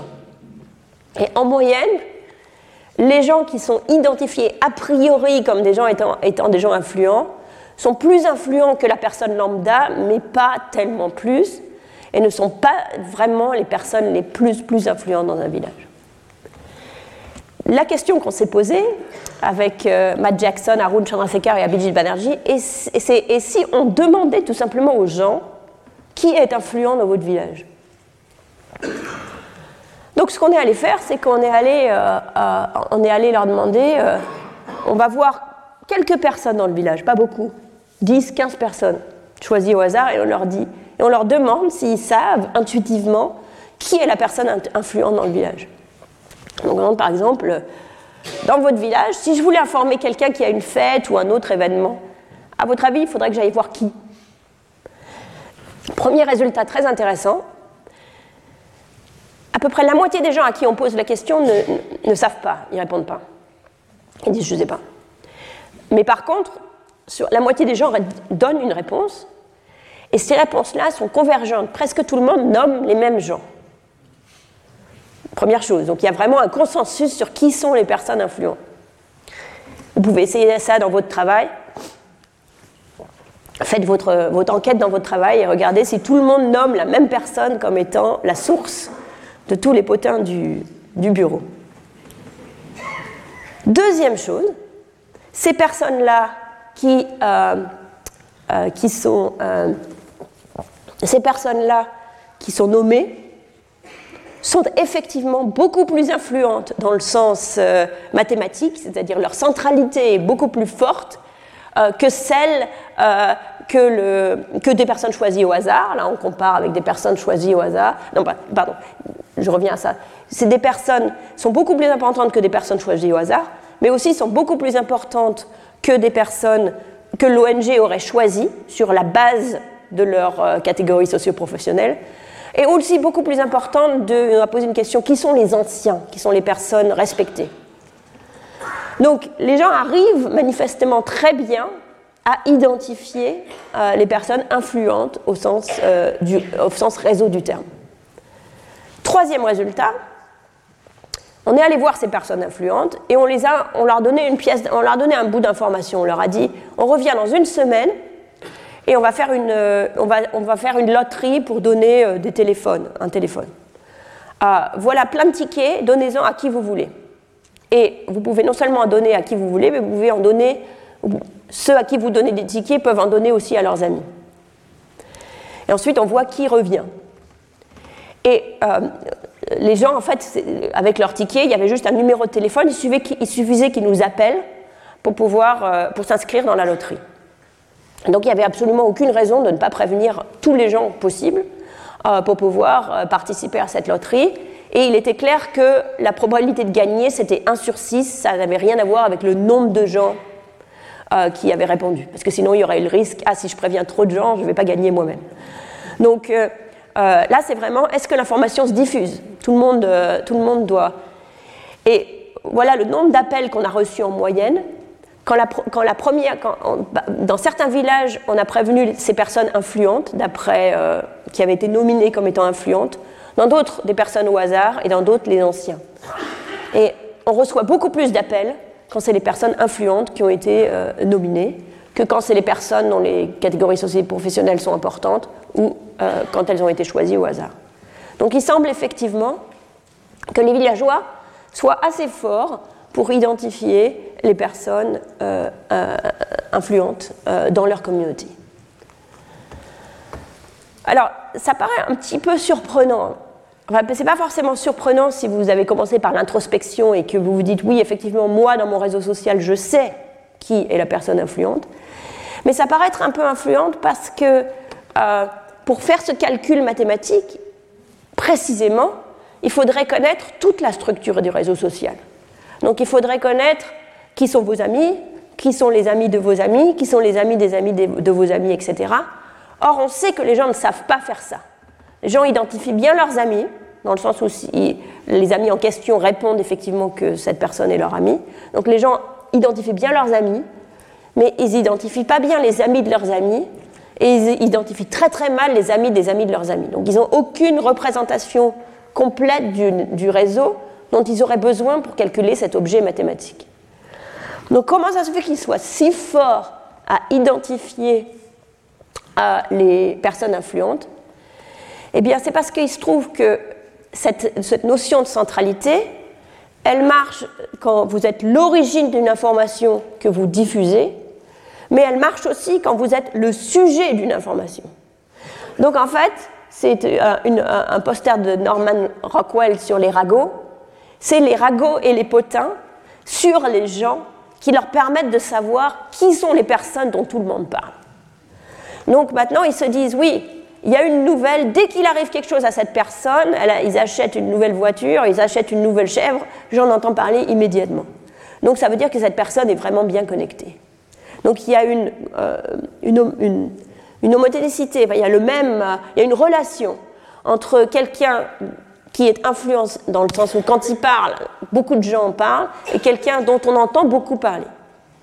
Et donc c'est grâce à ça qu'ils savent assez bien identifier quelles sont les personnes influentes. D'où l'idée qui paraît toute bête, mais que vraiment je n'avais jamais entendu parler dans le, cadre euh, de la santé publique, c'est si vous voulez savoir qui il faut mettre euh, euh, dans, la, dans, la, boucle pour diffuser les informations de santé, il suffit de demander aux gens qui sont, à qui il faut aller parler. Donc tout ça, ça nous donne beaucoup d'interventions potentielles. Euh, il y a les incitations, il y a les encouragements par SMS, il y a identifier les influenceurs locaux, etc. Plein d'idées possibles. Beaucoup de ces idées ont été testées dans différents contextes, différents endroits. Il y a aussi différents niveaux d'intensité. On pourrait donner des incitations plus grandes ou plus faibles. Au Pakistan, ils ont essayé plus grande ou plus faible, ils ont essayé qui augmentait avec chaque vaccination ou pas, etc. Si on envoie des SMS de rappel, on peut les envoyer à tout le monde ou seulement à certaines personnes. Bref, il y a vraiment beaucoup de possibilités. La question, c'est, pour, maintenant, d'un point de vue politique, la question de politique publique, c'est comment aider un gouvernement à choisir la bonne, le, bon paquet. Quelle est la bonne combinaison de tout? Est-ce qu'il faut tout faire en même temps? Est-ce qu'il faut juste choisir la meilleure? Euh, Quel niveau d'intensité? Combien ça va coûter? Et, tout ça. Et là, la, la multiplication d'expériences dans des contextes divers et variés ne conduit pas forcément pour un gouvernement à se dire mais maintenant je fais quoi exactement? Qu'est-ce que vous me recommandez dans toute cette masse de choses que je pourrais faire potentiellement? Donc il y a une étape suivante entre toutes ces preuves de concept et la mise en œuvre d'une politique qui va forcément être une combinaison d'interventions, qui est à grande échelle une expérience qui nous permette de dire quelle est la combinaison optimale euh, et quelle, est l'intensité optimale de chaque, euh, programme. Donc, euh, pour pouvoir répondre à cette question pour un gouvernement, le gouvernement de l'Ariana au nord de l'Inde, qui avait énormément investi sur euh, l'offre de vaccination. Il y a des, campagnes de vaccination très régulières et bien faites, mais qui se heurtaient à ce problème de demande arrivaient, qui, faisait plafonner les taux de vaccination. Ils étaient intéressés par, euh, euh, ils, étaient intéressés euh, par la possibilité de découvrir un type d'intervention qu'ils pouvaient déployer dans l'ensemble de leur État, mais ils voulaient savoir lequel. Alors ce qu'on a fait avec eux, c'est de proposer une expérimentation à très grande échelle, euh, c'est-à-dire, euh, vous allez voir sur plusieurs centaines de milliers d'enfants, qui combine euh, les différentes modalités. ce qui nous a, on a commencé, ça a commencé par nécessiter la mise en place d'un système informatique de traitement des vaccinations, parce que tout était fait sur papier. donc on a mis en place pour eux un, programme, un petit logiciel sur des tablettes. Donc quand les infirmières vaccinent l'enfant, elles, euh, envoient un formulaire sur la tablette avec l'information, l'identification unique de l'enfant, la vaccination, le numéro de portable. Tout ça va à un serveur, c'est traité par le serveur, qui, envoie des rapports mensuels euh, au gouvernement. Et sur la base de ces informations, les SMS sont envoyés pour rappeler aux enfants quelle vaccination ils doivent avoir maintenant. Et le système, il y avait un système d'encouragement, un système d'incitation qui était euh, des petites euh, recharges de téléphone sont envoyées automatiquement dès que la personne est vaccinée. Donc ce système, il faut commencer par le mettre en place, euh, ce qui nous a pris beaucoup de temps, beaucoup plus de temps que prévu, mettre en place ce système, mais au moins, après, une fois que ça il est en place, ça nous donne les données. Puis l'expérience a eu lieu, euh, entre janvier 2017 et février 2018. À peu près 300 000 enfants été euh, enregistrés dans le programme, ont été concernés par le programme. Euh, donc, ça, c'est le nombre d'enfants vaccinés. Et l'expérience, puisque l'idée était d'aider le gouvernement à choisir quel est le meilleur programme dans toute cette combinaison, dans toutes ces combinaisons possibles, l'expérience a été mise en place de manière à avoir toutes les combinaisons possibles coexistant. Donc il y avait d'abord une comparaison traitement-contrôle au niveau du grand centre de, santé. Puis ensuite, parmi les, villages où il y avait une incitation, il y avait une randomisation euh, du niveau des incitations. Est-ce qu'elles sont élevées ou est-ce qu'elles sont faibles? Et est-ce qu'elles augmentent à chaque vaccination ou est-ce qu'elles sont plates? C'était les deux questions qu'on se posait.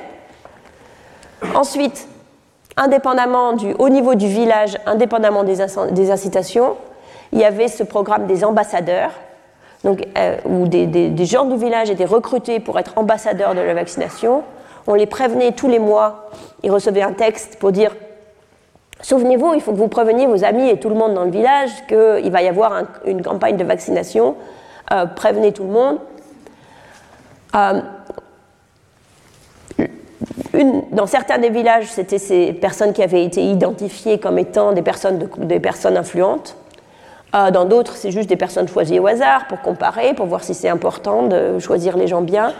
Et finalement, à nouveau, un dernier niveau de randomisation, est-ce que les gens reçoivent un SMS de rappel? Donc, un schéma expérimental compliqué avec des interventions dans tous les sens. Si on regarde si on compare, si on combine toutes les possibilités de niveau d'incitation, de, euh, est-ce qu'on reçoit un SMS ou pas, est-ce qu'il y a un ambassadeur et de quel type, il y a 75 paquets possibles. Ça fait beaucoup. Euh, donc la première chose qu'on peut faire, c'est se dire, en moyenne, est-ce que les incitations marchent? Est-ce que les ambassadeurs marchent, etc. Première chose. Donc on compare tous les endroits qui ont des différents types d'incitation avec tous les endroits qui n'ont pas d'incitation. Donc c'est ce qu'on fait ici. En jaune, on a les SMS, en bleu, on a les différents types d'incitation, et en rouge, on a les différents types d'ambassadeurs. Ce qu'on voit, c'est que avec les incitations qui sont à la fois suffisamment élevées et qui augmentent, on a un effet significatif des incitations. Très bien. Euh, pour les, euh, les, ambassadeurs, on voit que si les ambassadeurs sont des ambassadeurs choisis pour étant, euh, comme étant influents, d'après ce que nous ont dit les, leurs voisins, alors on a un effet quasiment aussi grand. L'avantage, c'est que ce, programme-là est à peu près gratuit, et celui-là, évidemment, il n'est pas du tout gratuit. Donc tout ça, ça nous donne une première idée que oui, les incitations peuvent marcher, mais il faut qu'elles soient suffisamment importantes et il faut qu'elles augmentent. Et ah, les ambassadeurs influents, ça marche aussi. Très bien. Mais ce n'est pas la réponse complète parce qu'on se dit, oh, mais peut-être que ce serait bien de tout faire en même temps. Euh, euh, donc là, je vous ai juste donné les effets moyens. Mais si on veut tout faire en même temps, ça nous donne ces 75 combinaisons, ça fait beaucoup.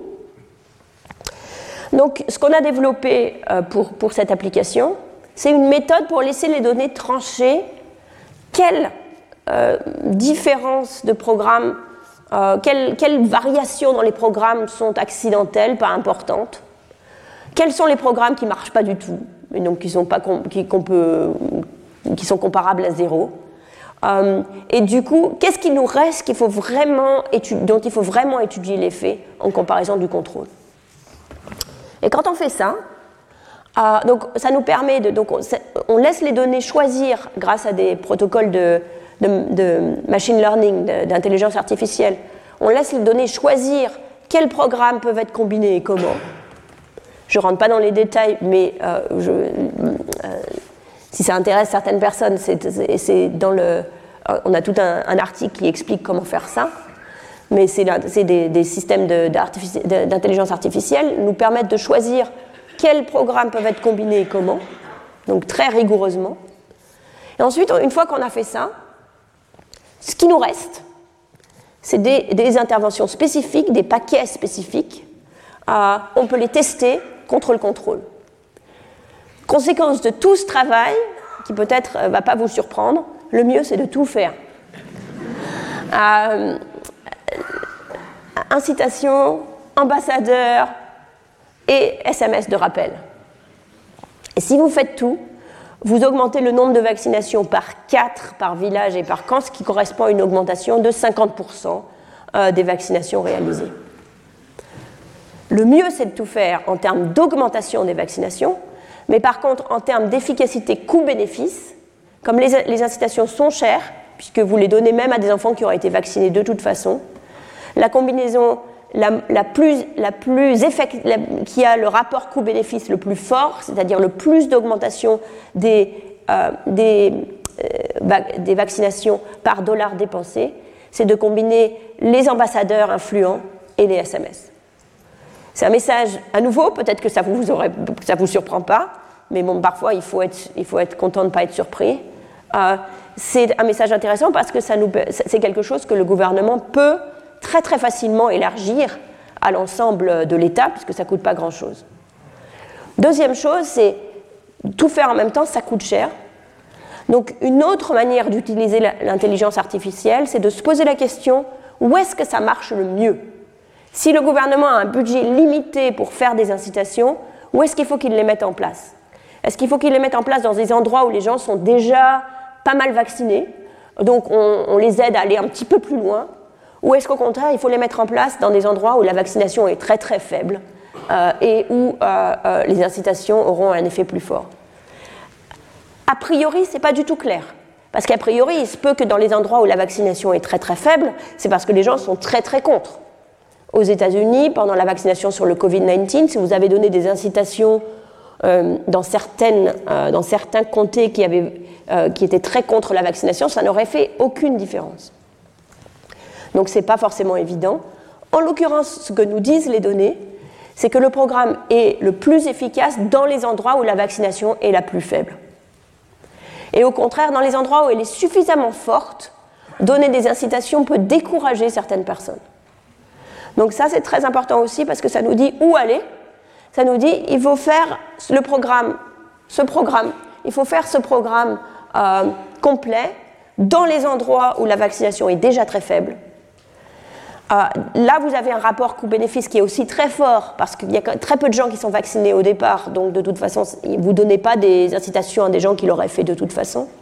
Et en plus, les effets sont les plus forts. On a des effets là de multiplication de taux de vaccination par 4, euh, similaires à ce que je, vous avais montré à, à.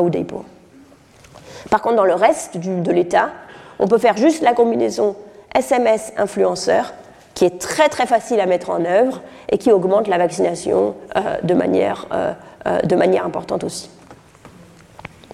Alors tout ça c'est très bien parce que, disons, dans, une, dans la première moitié de mon travail, qui consiste à aider à travailler avec les gouvernements pour développer les bonnes politiques pour les objectifs qui les intéressent, donc là ça répondait à une demande de l'État de, l'Ariana en quelque sorte, de nous aider, de les aider à penser à, quelle combinaison d'interventions ils pouvaient ajouter à leurs efforts sur l'offre pour augmenter la, euh, la vaccination.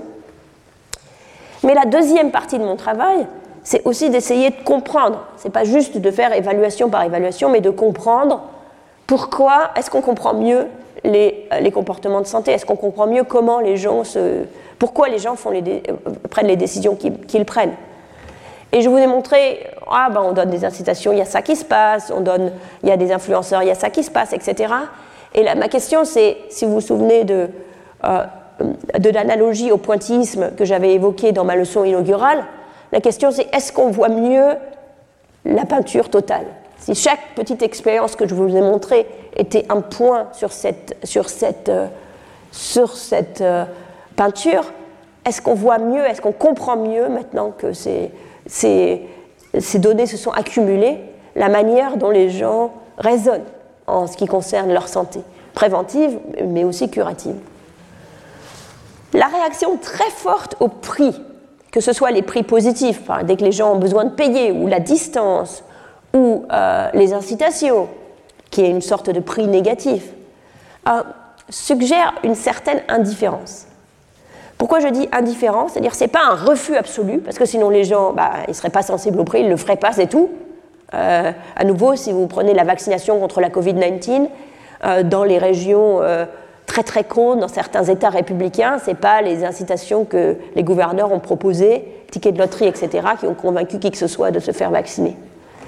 Donc si les gens étaient très très contre, les incitations ne les bougeraient pas.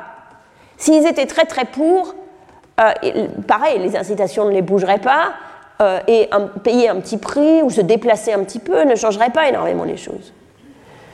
Donc cette, sensibilité très très forte au prix, implicite ou explicite, et aux incitations, suggère que les gens sont un peu indifférents. Ils veulent bien le faire et ils veulent bien ne pas le faire. Ils sont un peu dans le, dans le flou. Alors même que si on leur pose la question, par exemple dans l'état de l'Ariana, on leur a posé la question, ils disent, ils disent tous que la vaccination est très importante. Ils disent oui, 94% des gens répondent absolument, je veux absolument faire vacciner mon enfant, je sais que c'est important. Donc comment euh, euh, reconstituer les deux? Alors en 2009, quand j'avais fait une, une, leçon sur la santé euh, dans ce même amphithéâtre, j'attribuais essentiellement ce, cette énigme d'une part, les gens semblent nous avoir vraiment compris les bénéfices possibles, mais d'un autre côté, ils se comportent comme s'ils étaient indifférents. J'analysais cette, cette énigme en disant euh, c'est un problème d'incohérence temporelle. Qu'est-ce que c'est que l'incohérence temporelle? Le présent est toujours beaucoup plus important pour nous, beaucoup plus présent à nos esprits que le futur. Donc euh, aujourd'hui, euh, on est très pressé, on a plein de choses à faire, on peut pas faire un truc, on peut pas faire ça tout de suite, mais demain on le fera. Donc par exemple, si vous pensez à, faire votre gymnastique le matin, ce matin c'est pas possible, j'ai vraiment trop de choses à faire, il faut que je prépare mon cours, etc demain, ça ira mieux. Évidemment, demain vient et d'autres, euh, d'autres, d'autres choses du même genre se mettent en chemin. À nouveau, un petit peu d'introspection. C'est très clair que euh, ce n'est pas du tout quelque chose qui est caractéristique des pauvres ou des riches, c'est quelque chose qui est juste profondément humain. On souffre d'incohérence temporelle. Or, les bénéfices de la prévention interviennent euh, dans un futur incertain alors que les coûts sont immédiats. D'où, par exemple, le contraste entre le fait que les gens euh, bah, ne font pas vacciner leurs enfants, attendent avant de les faire vacciner, etc., ou finalement finissent par passer le moment où c'est le moment approprié. Alors que si un enfant a la rougeole, on voit immédiatement les parents euh, aller de, praticien en praticien, payer des traitements divers et variés pour essayer de faire quelque chose. Donc, euh, parce que là, il y a devant vous l'urgence de la maladie tout de suite. Donc dans la prévention, les bénéfices sont dans le futur, d'un futur qui est, qui est incertain, on ne sait pas quand, alors que les coûts sont tout de suite. Donc les coûts sont prennent plus de place dans le cerveau des gens. C'est sûrement une partie du problème, aucun doute. Mais aujourd'hui, je pense que ça ne peut pas être tout le problème. Parce que on a plein de données qui nous montrent que les gens sont très sophistiqués. C'est-à-dire, nous avons ce problème d'incohérence temporelle, mais nous savons aussi que nous avons ce problème d'incohérence temporelle. Par exemple, ce que je vous ai dit sur votre, la, propensité à, remettre l'exercice à demain, euh, on, a ce problème, puis en même temps, on sait aussi que c'est le cas. C'est pour ça qu'on essaye de faire des choses. On s'inscrit à un gym, on s'inscrit à une classe, on, on, devient ami avec quelqu'un d'autre, on, choisit un ami pour aller courir le matin, on se met, en fait, on se force, tel euh, Ulysse, qui s'accroche à un mât, on essaye de trouver, ayant compris ce problème d'incohérence temporelle, on essaye toujours de trouver un petit peu des, solutions pour se forcer à faire, à, faire effectivement demain euh, ce qu'on ce, n'a pas le temps de faire aujourd'hui. On trouve exactement le même type de comportement chez euh, les personnes pauvres, où euh, elles, vont choisir volontairement, par exemple, de, il y a une proposition qui leur a été faite de mettre de l'argent dans une boîte ou dans un compte qui serait supprimé si jamais ils, étaient, ils, étaient, testés comme ayant fumé. Donc c'est des gens qui essayent d'arrêter de fumer on leur propose de toutes les semaines de mettre un petit peu d'argent dans, un compte, et si jamais ils ratent le test et qu'ils ont fumé, ils perdent le compte. Donc ça, c'est exactement le, type euh, de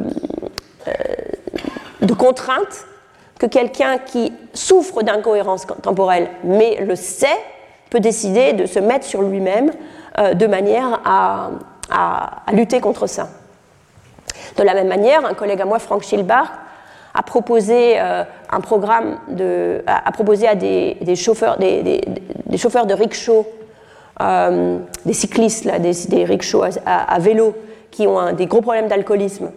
Il leur a proposé un programme où euh, une incitation à venir une fois par jour dans le labo pour se faire tester, pour voir s'ils n'avaient pas bu ce jour-là. Et il leur a proposé de se mettre eux-mêmes une incitation, c'est-à-dire si jamais ils venaient sobres, euh, ils étaient payés, s'ils venaient mais qu'ils avaient bu, ils n'étaient pas payés. Et quand on leur donne le choix entre ça et un, paiement pour sûr, un tiers des gens choisissent un programme d'incitation, même si le programme, quand ils sont sobres dans le programme d'incitation, est plus faible que le traitement sûr.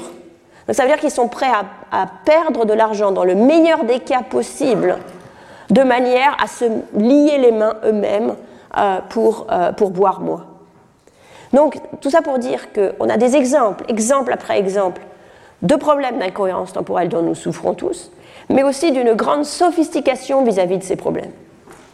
Alors, étant donné ça, est-ce qu'il est vraiment raisonnable de penser que nos parents pauvres ne sont pas rendus compte, mois après mois après mois après mois, qu'ils ne sont pas allés au camp de vaccination Est-ce que, avec cette sophistication-là, on peut penser que c'est vraiment raisonnable qu'ils ne comprennent pas qu'il y a toujours quelque chose? Or, s'ils comprenaient ça, un jour ils disent Bon, allez, ça suffit, maintenant j'y vais. C'est tout. Ils pourraient euh, téléphoner à leur ami et dire Si je ne vais pas au camp de vaccination le mois prochain, tu me forces à y aller. Autrement dit, le fait que, euh, euh, que, ce problème perdure comme ça au cours du temps me fait penser que s'ils étaient vraiment tellement persuadés que ça, que les bénéfices sont aussi importants qu'ils le sont en réalité, malgré les problèmes d'incohérence temporelle dont nous souffrons tous, ils auraient agi. Donc je pense que ce n'est, ça ne peut pas être que ça. Alors si ce n'est pas que ça, qu'est-ce que ça peut être? Eh bien, je voudrais revenir à la question de la confiance, dont on a parlé euh, pour les soins curatifs, qui est un peu le fil directeur ici. À nouveau, alors, on a mis la conscience en jeu ici dans l'album d'Afia. Le docteur Soren prend le temps d'expliquer aux villageois euh, tous les euh, de répondre aux questions. Ça ne va pas la rendre malade, un vaccin pour ci, un vaccin pour ça, il n'y en a pas trop des vaccins, etc. Bacala, elle pose la question les esprits, alors et sur la deuxième double page, le, guérisseur dit les esprits veulent, veulent, aussi que les enfants soient, soient, guéris. Donc tout le monde se met en, cause. Donc la confiance, la prévention, c'est aussi de la même manière que le traitement est un geste de confiance, la prévention est aussi un geste de confiance, encore plus en quelque sorte, parce qu'il est impossible de vérifier pour soi-même les effets directs d'un acte préventif en s'observant soi-même ou les autres, parce que vous n'étiez pas malade, puis vous recevez une piqûre et vous n'êtes toujours pas malade. Les effets immédiats sont plutôt négatifs, ça va être les effets secondaires. Le mécanisme est très difficile à comprendre, et si tout le monde est vacciné, c'est encore plus difficile à comprendre, parce que si tout le monde est vacciné, bah, personne n'a la rougeole, donc de toute façon, vous ne voyez même pas la différence entre vous et les autres, puisque tout le monde est... Donc c'est très très difficile de comprendre le mécanisme des soins euh, préventifs. Du coup, il faut que vous ayez confiance, et on l'a bien vu dans le cas de la vaccination contre le Covid, il n'y a que la confiance qui peut permettre la confiance dans le système de soins, dans la science, dans les autres est nécessaire. Or, la confiance se gagne et se perd. Ah, dans deux, exemples de, problèmes de confiance, dans la crise de, l'Ebola, ah, euh, il y avait euh, une forte défiance vis-à-vis des gens, vaccination, l'autre euh, défiance dans la vaccination et une crise, une, crise globale. Ah, j'ai dit la vaccination se gagne et se perd. Euh, je voudrais parler brièvement de deux exemples où la vaccination, euh, où, la confiance a été perdue. Un exemple nous vient d'Afrique française, où il y a eu un traitement forcé contre la maladie du sommeil, une maladie qui est dans, la période coloniale, donc il y a maintenant très longtemps. c'est la maladie qui est transmise par la mouche tsetse. il existait un traitement, mais un traitement qui rendait les gens très malades les, colons blancs n'avaient pas du tout envie d'avoir à prendre ce traitement et du coup avaient décidé que le meilleur moyen d'éviter ça, c'était de traiter tous les autres euh, pour éviter que la maladie leur arrive à eux. Donc il y a eu des campagnes de masse, examen et traitement de masse avec des médicaments dangereux que les Européens ne prenaient pas, souvent que la personne soit infectée ou pas. Les gens euh, faisaient des longues, longues queues, il y avait de forts effets secondaires, euh, c'est-à-dire de mort, etc. Bref, c'était un petit peu une catastrophe, cette vaccination contre la mouche tsetse. Ça a été fait euh, en Afrique équatoriale française, mais pas dans la partie anglaise. Et aujourd'hui, le Cameroun est moitié ancienne Afrique équatoriale française, moitié anciennement une colonie anglaise.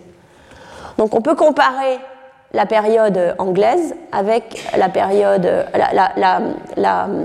ce qui est aujourd'hui euh, le Cameroun avec le, reste, enfin la, partie qui était anciennement anglaise avec la partie qui était anciennement française.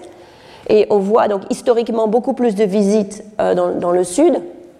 Et quand on compare la vaccination aujourd'hui avec euh, l'intensité des campagnes de vaccination qu'il y a eu historiquement au, tout début du, au tout début du XXe siècle, on voit une très forte relation. Donc on voit que ces effets de perte de confiance, ils restent, euh, ils perdurent euh, euh, de manière extrêmement durable. Il y a d'autres exemples de ça, par exemple la stérilisation forcée pendant la période, période de, de l'emergency en Inde. Mais je vais vous donner un exemple plus récent, qui est celui de la vaccination au Pakistan pour montrer que cette idée de perdre la confiance et d'utiliser la santé pour faire plein de choses euh, est, malheureusement quelque chose qu'on continue à faire dans, différents pays. Euh, la CIA avait euh, identifié, CIA, CIA, avait identifié ce qui pensait être la maison de Bin Laden. Mais ce n'est pas complètement sûr. Donc pour vérifier l'information, ils ont organisé, avec l'aide d'un docteur pakistanais, une campagne de vaccination pour récolter avec des, swabs dans le nez, pour récolter de l'ADN des enfants de la maison. Ayant identifié l'ADN de Bin Laden, ils ont, euh, ils ont dit, bon, c'est bien là, et ils sont allés chercher Bin Laden comme ça. Donc c'était une fausse campagne de vaccination. Ça a été révélé en 2011. Euh, ce qu'on voit à partir de, 2011, dans les périodes à, forte, fort soutien islamique, euh, pour les enfants, qui sont euh, d'âge, pour les enfants qui sont d'âge à être concernés par cette feinte une forte chute de la vaccination par rapport aux enfants qui étaient nés avant, donc qui ne sont pas concernés par cette feinte. Dans les régions où il, y a, un faible soutien islamiste, ça n'a pas eu lieu, parce que les islamistes ont utilisé forcément cette campagne pour, pour créer une défiance contre la vaccination. Donc les solutions. Pour le préventif comme le curatif, la confiance est l'ingrédient clé des bons comportements de santé, qu'on retrouve aussi dans les pays riches. Donc implication première, ne pas utiliser la santé comme une arme politique. Ça paraît de bon sens, mais il faut parfois le répéter. Cultiver la confiance. Deuxième chose, euh, dans le livre, on voit, euh, oui, euh, tu vas voir, je vais voir docteur Dadas, il n'a pas de diplôme, mais il est toujours là et je lui fais confiance. Il faut prendre en compte le fait qu'il y a une offre qui existe déjà, dans laquelle les gens sont impliqués, dans laquelle ils ont confiance, pas essayer de les éliminer, mais au contraire peut-être les former pour les faire entrer dans le système. il y a une étude randomisée au Bengale occidental de Dijnudas et Abhijit Banerjee qui les a formés pendant, 50, pendant près, d'un an, qui, les a formés, les praticiens informels, les praticiens pas, pour leur donner euh, les rendre capables de gérer les cas. Et ça leur a permis d'améliorer leur gestion des cas, de combler l'écart avec les médecins publics pour les mieux la moitié en moyenne, et pour, les, pour ceux qui ont suivi toutes les formations, tout l'écart avec les médecins publics en termes de gestion des cas, sans euh, limiter l'utilisation excessive des antibiotiques, malheureusement.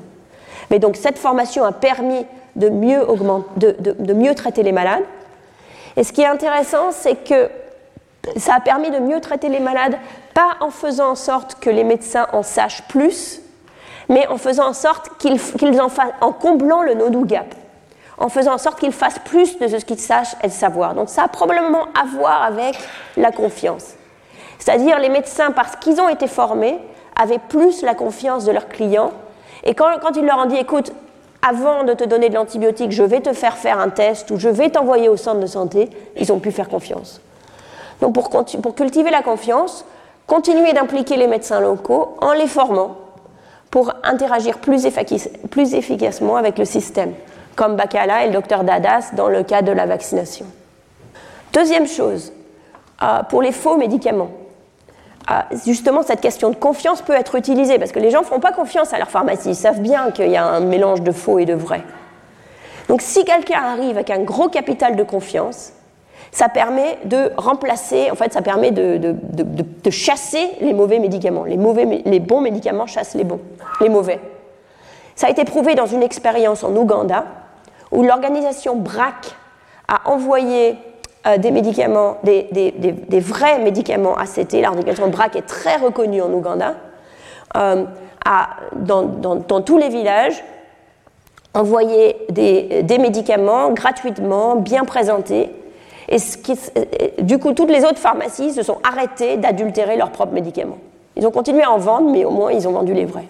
Donc il y a une, chute énorme entre les, villages contrôle et les villages traitement de la fraction de faux médicaments dans le village, pas seulement dû aux médicaments de BRAC, mais dû aussi aux autres pharmacies. Donc utiliser le capital de confiance euh, euh, que certaines organisations ont euh, pour forcer les charlatans à s'aligner. Si les soins de qualité dans lesquels les gens ont confiance, les charlatans auront moins d'espace. Et finalement, guider les familles vers les bons choix. Il faut prendre en compte que quand la confiance est, limitée, la perception euh, des bénéfices peut être faible. Et du coup, en attendant, il faut vraiment faire au mieux pour amener les gens le plus possible euh, vers, euh, vers les bons choix. Donc gratuité, facilité d'accès, incitation, utilisation du réseau social, etc. C'est-à-dire ne pas se dire, comme on entend souvent, ah ben les gens, il faut qu'ils comprennent. Ah, c'est très difficile à comprendre, le niveau de confiance n'est pas là. Donc en attendant, c'est notre responsabilité de rendre les choses le plus simple et le plus accessible possible. Étant donné l'heure, je vais vous euh, skipper les, je vais rater euh, les nouveaux défis de la santé, mais ils reviendront, car je les mettrai euh, dans une autre, dans une autre leçon. Je voulais juste vous finir euh, sur ce transparent parce que peut-être que pendant tout ce temps, vous vous demandez, mais je vous ai jamais parlé de Covid, ou quasiment jamais. vous en avez parlé pour les pays riches, mais très peu pour les pays pauvres. La raison pour laquelle j'ai fait ce choix, c'est pas parce que j'ai oublié qu'on était en 2022 et qu'on est donc après le Covid, mais c'est que pour les pays en développement, le Covid, c'était pas du tout le, le, cataclysme euh, que ça a été pour nous. Le Covid, c'est une maladie, c'est une maladie parmi d'autres. Les données ne sont pas très bonnes, mais, autant qu'on sache, si vous regardez euh, l'Afrique subsaharienne, les taux euh, de, Covid ont été étonnamment faibles. Il y a une, regardez aussi, il y a eu une grosse crise en Inde qui est mal capturée par ces données. Mais de manière générale, le Covid a été moins euh, virulent dans les pays euh, les plus pauvres que dans les pays les plus riches. Donc en fait, le Covid, c'est une crise de santé, mais c'est une crise parmi d'autres. Ce que le Covid a été pour les pays pauvres, et c'est pour ça que ce n'est pas dans la santé qu'on en parle, mais c'est dans, dans d'autres euh, domaines, c'est que ça a conduit les, les, les confinements, la, la, fermeture des écoles, etc., ont conduit à une désorganisation généralisée de l'économie qui a produit énormément de difficultés mais en tant que crise de santé, pour les pays en développement, c'était une crise parmi d'autres. Crise parmi d'autres qui a, causé, dont, la gestion extrême qui a suivi notre gestion à nous, a causé d'autres problèmes encore plus graves. C'est-à-dire plus d'enfants pas vaccinés à cause du Covid que d'enfants qui sont morts du Covid, c'est clair. Donc, ce qui pour nous représente un tsunami, pour les pays en développement était une crise parmi un ensemble de, un ensemble de crises. Je vous remercie beaucoup. Retrouvez tous les contenus du Collège de France sur www.colège-2-france.fr.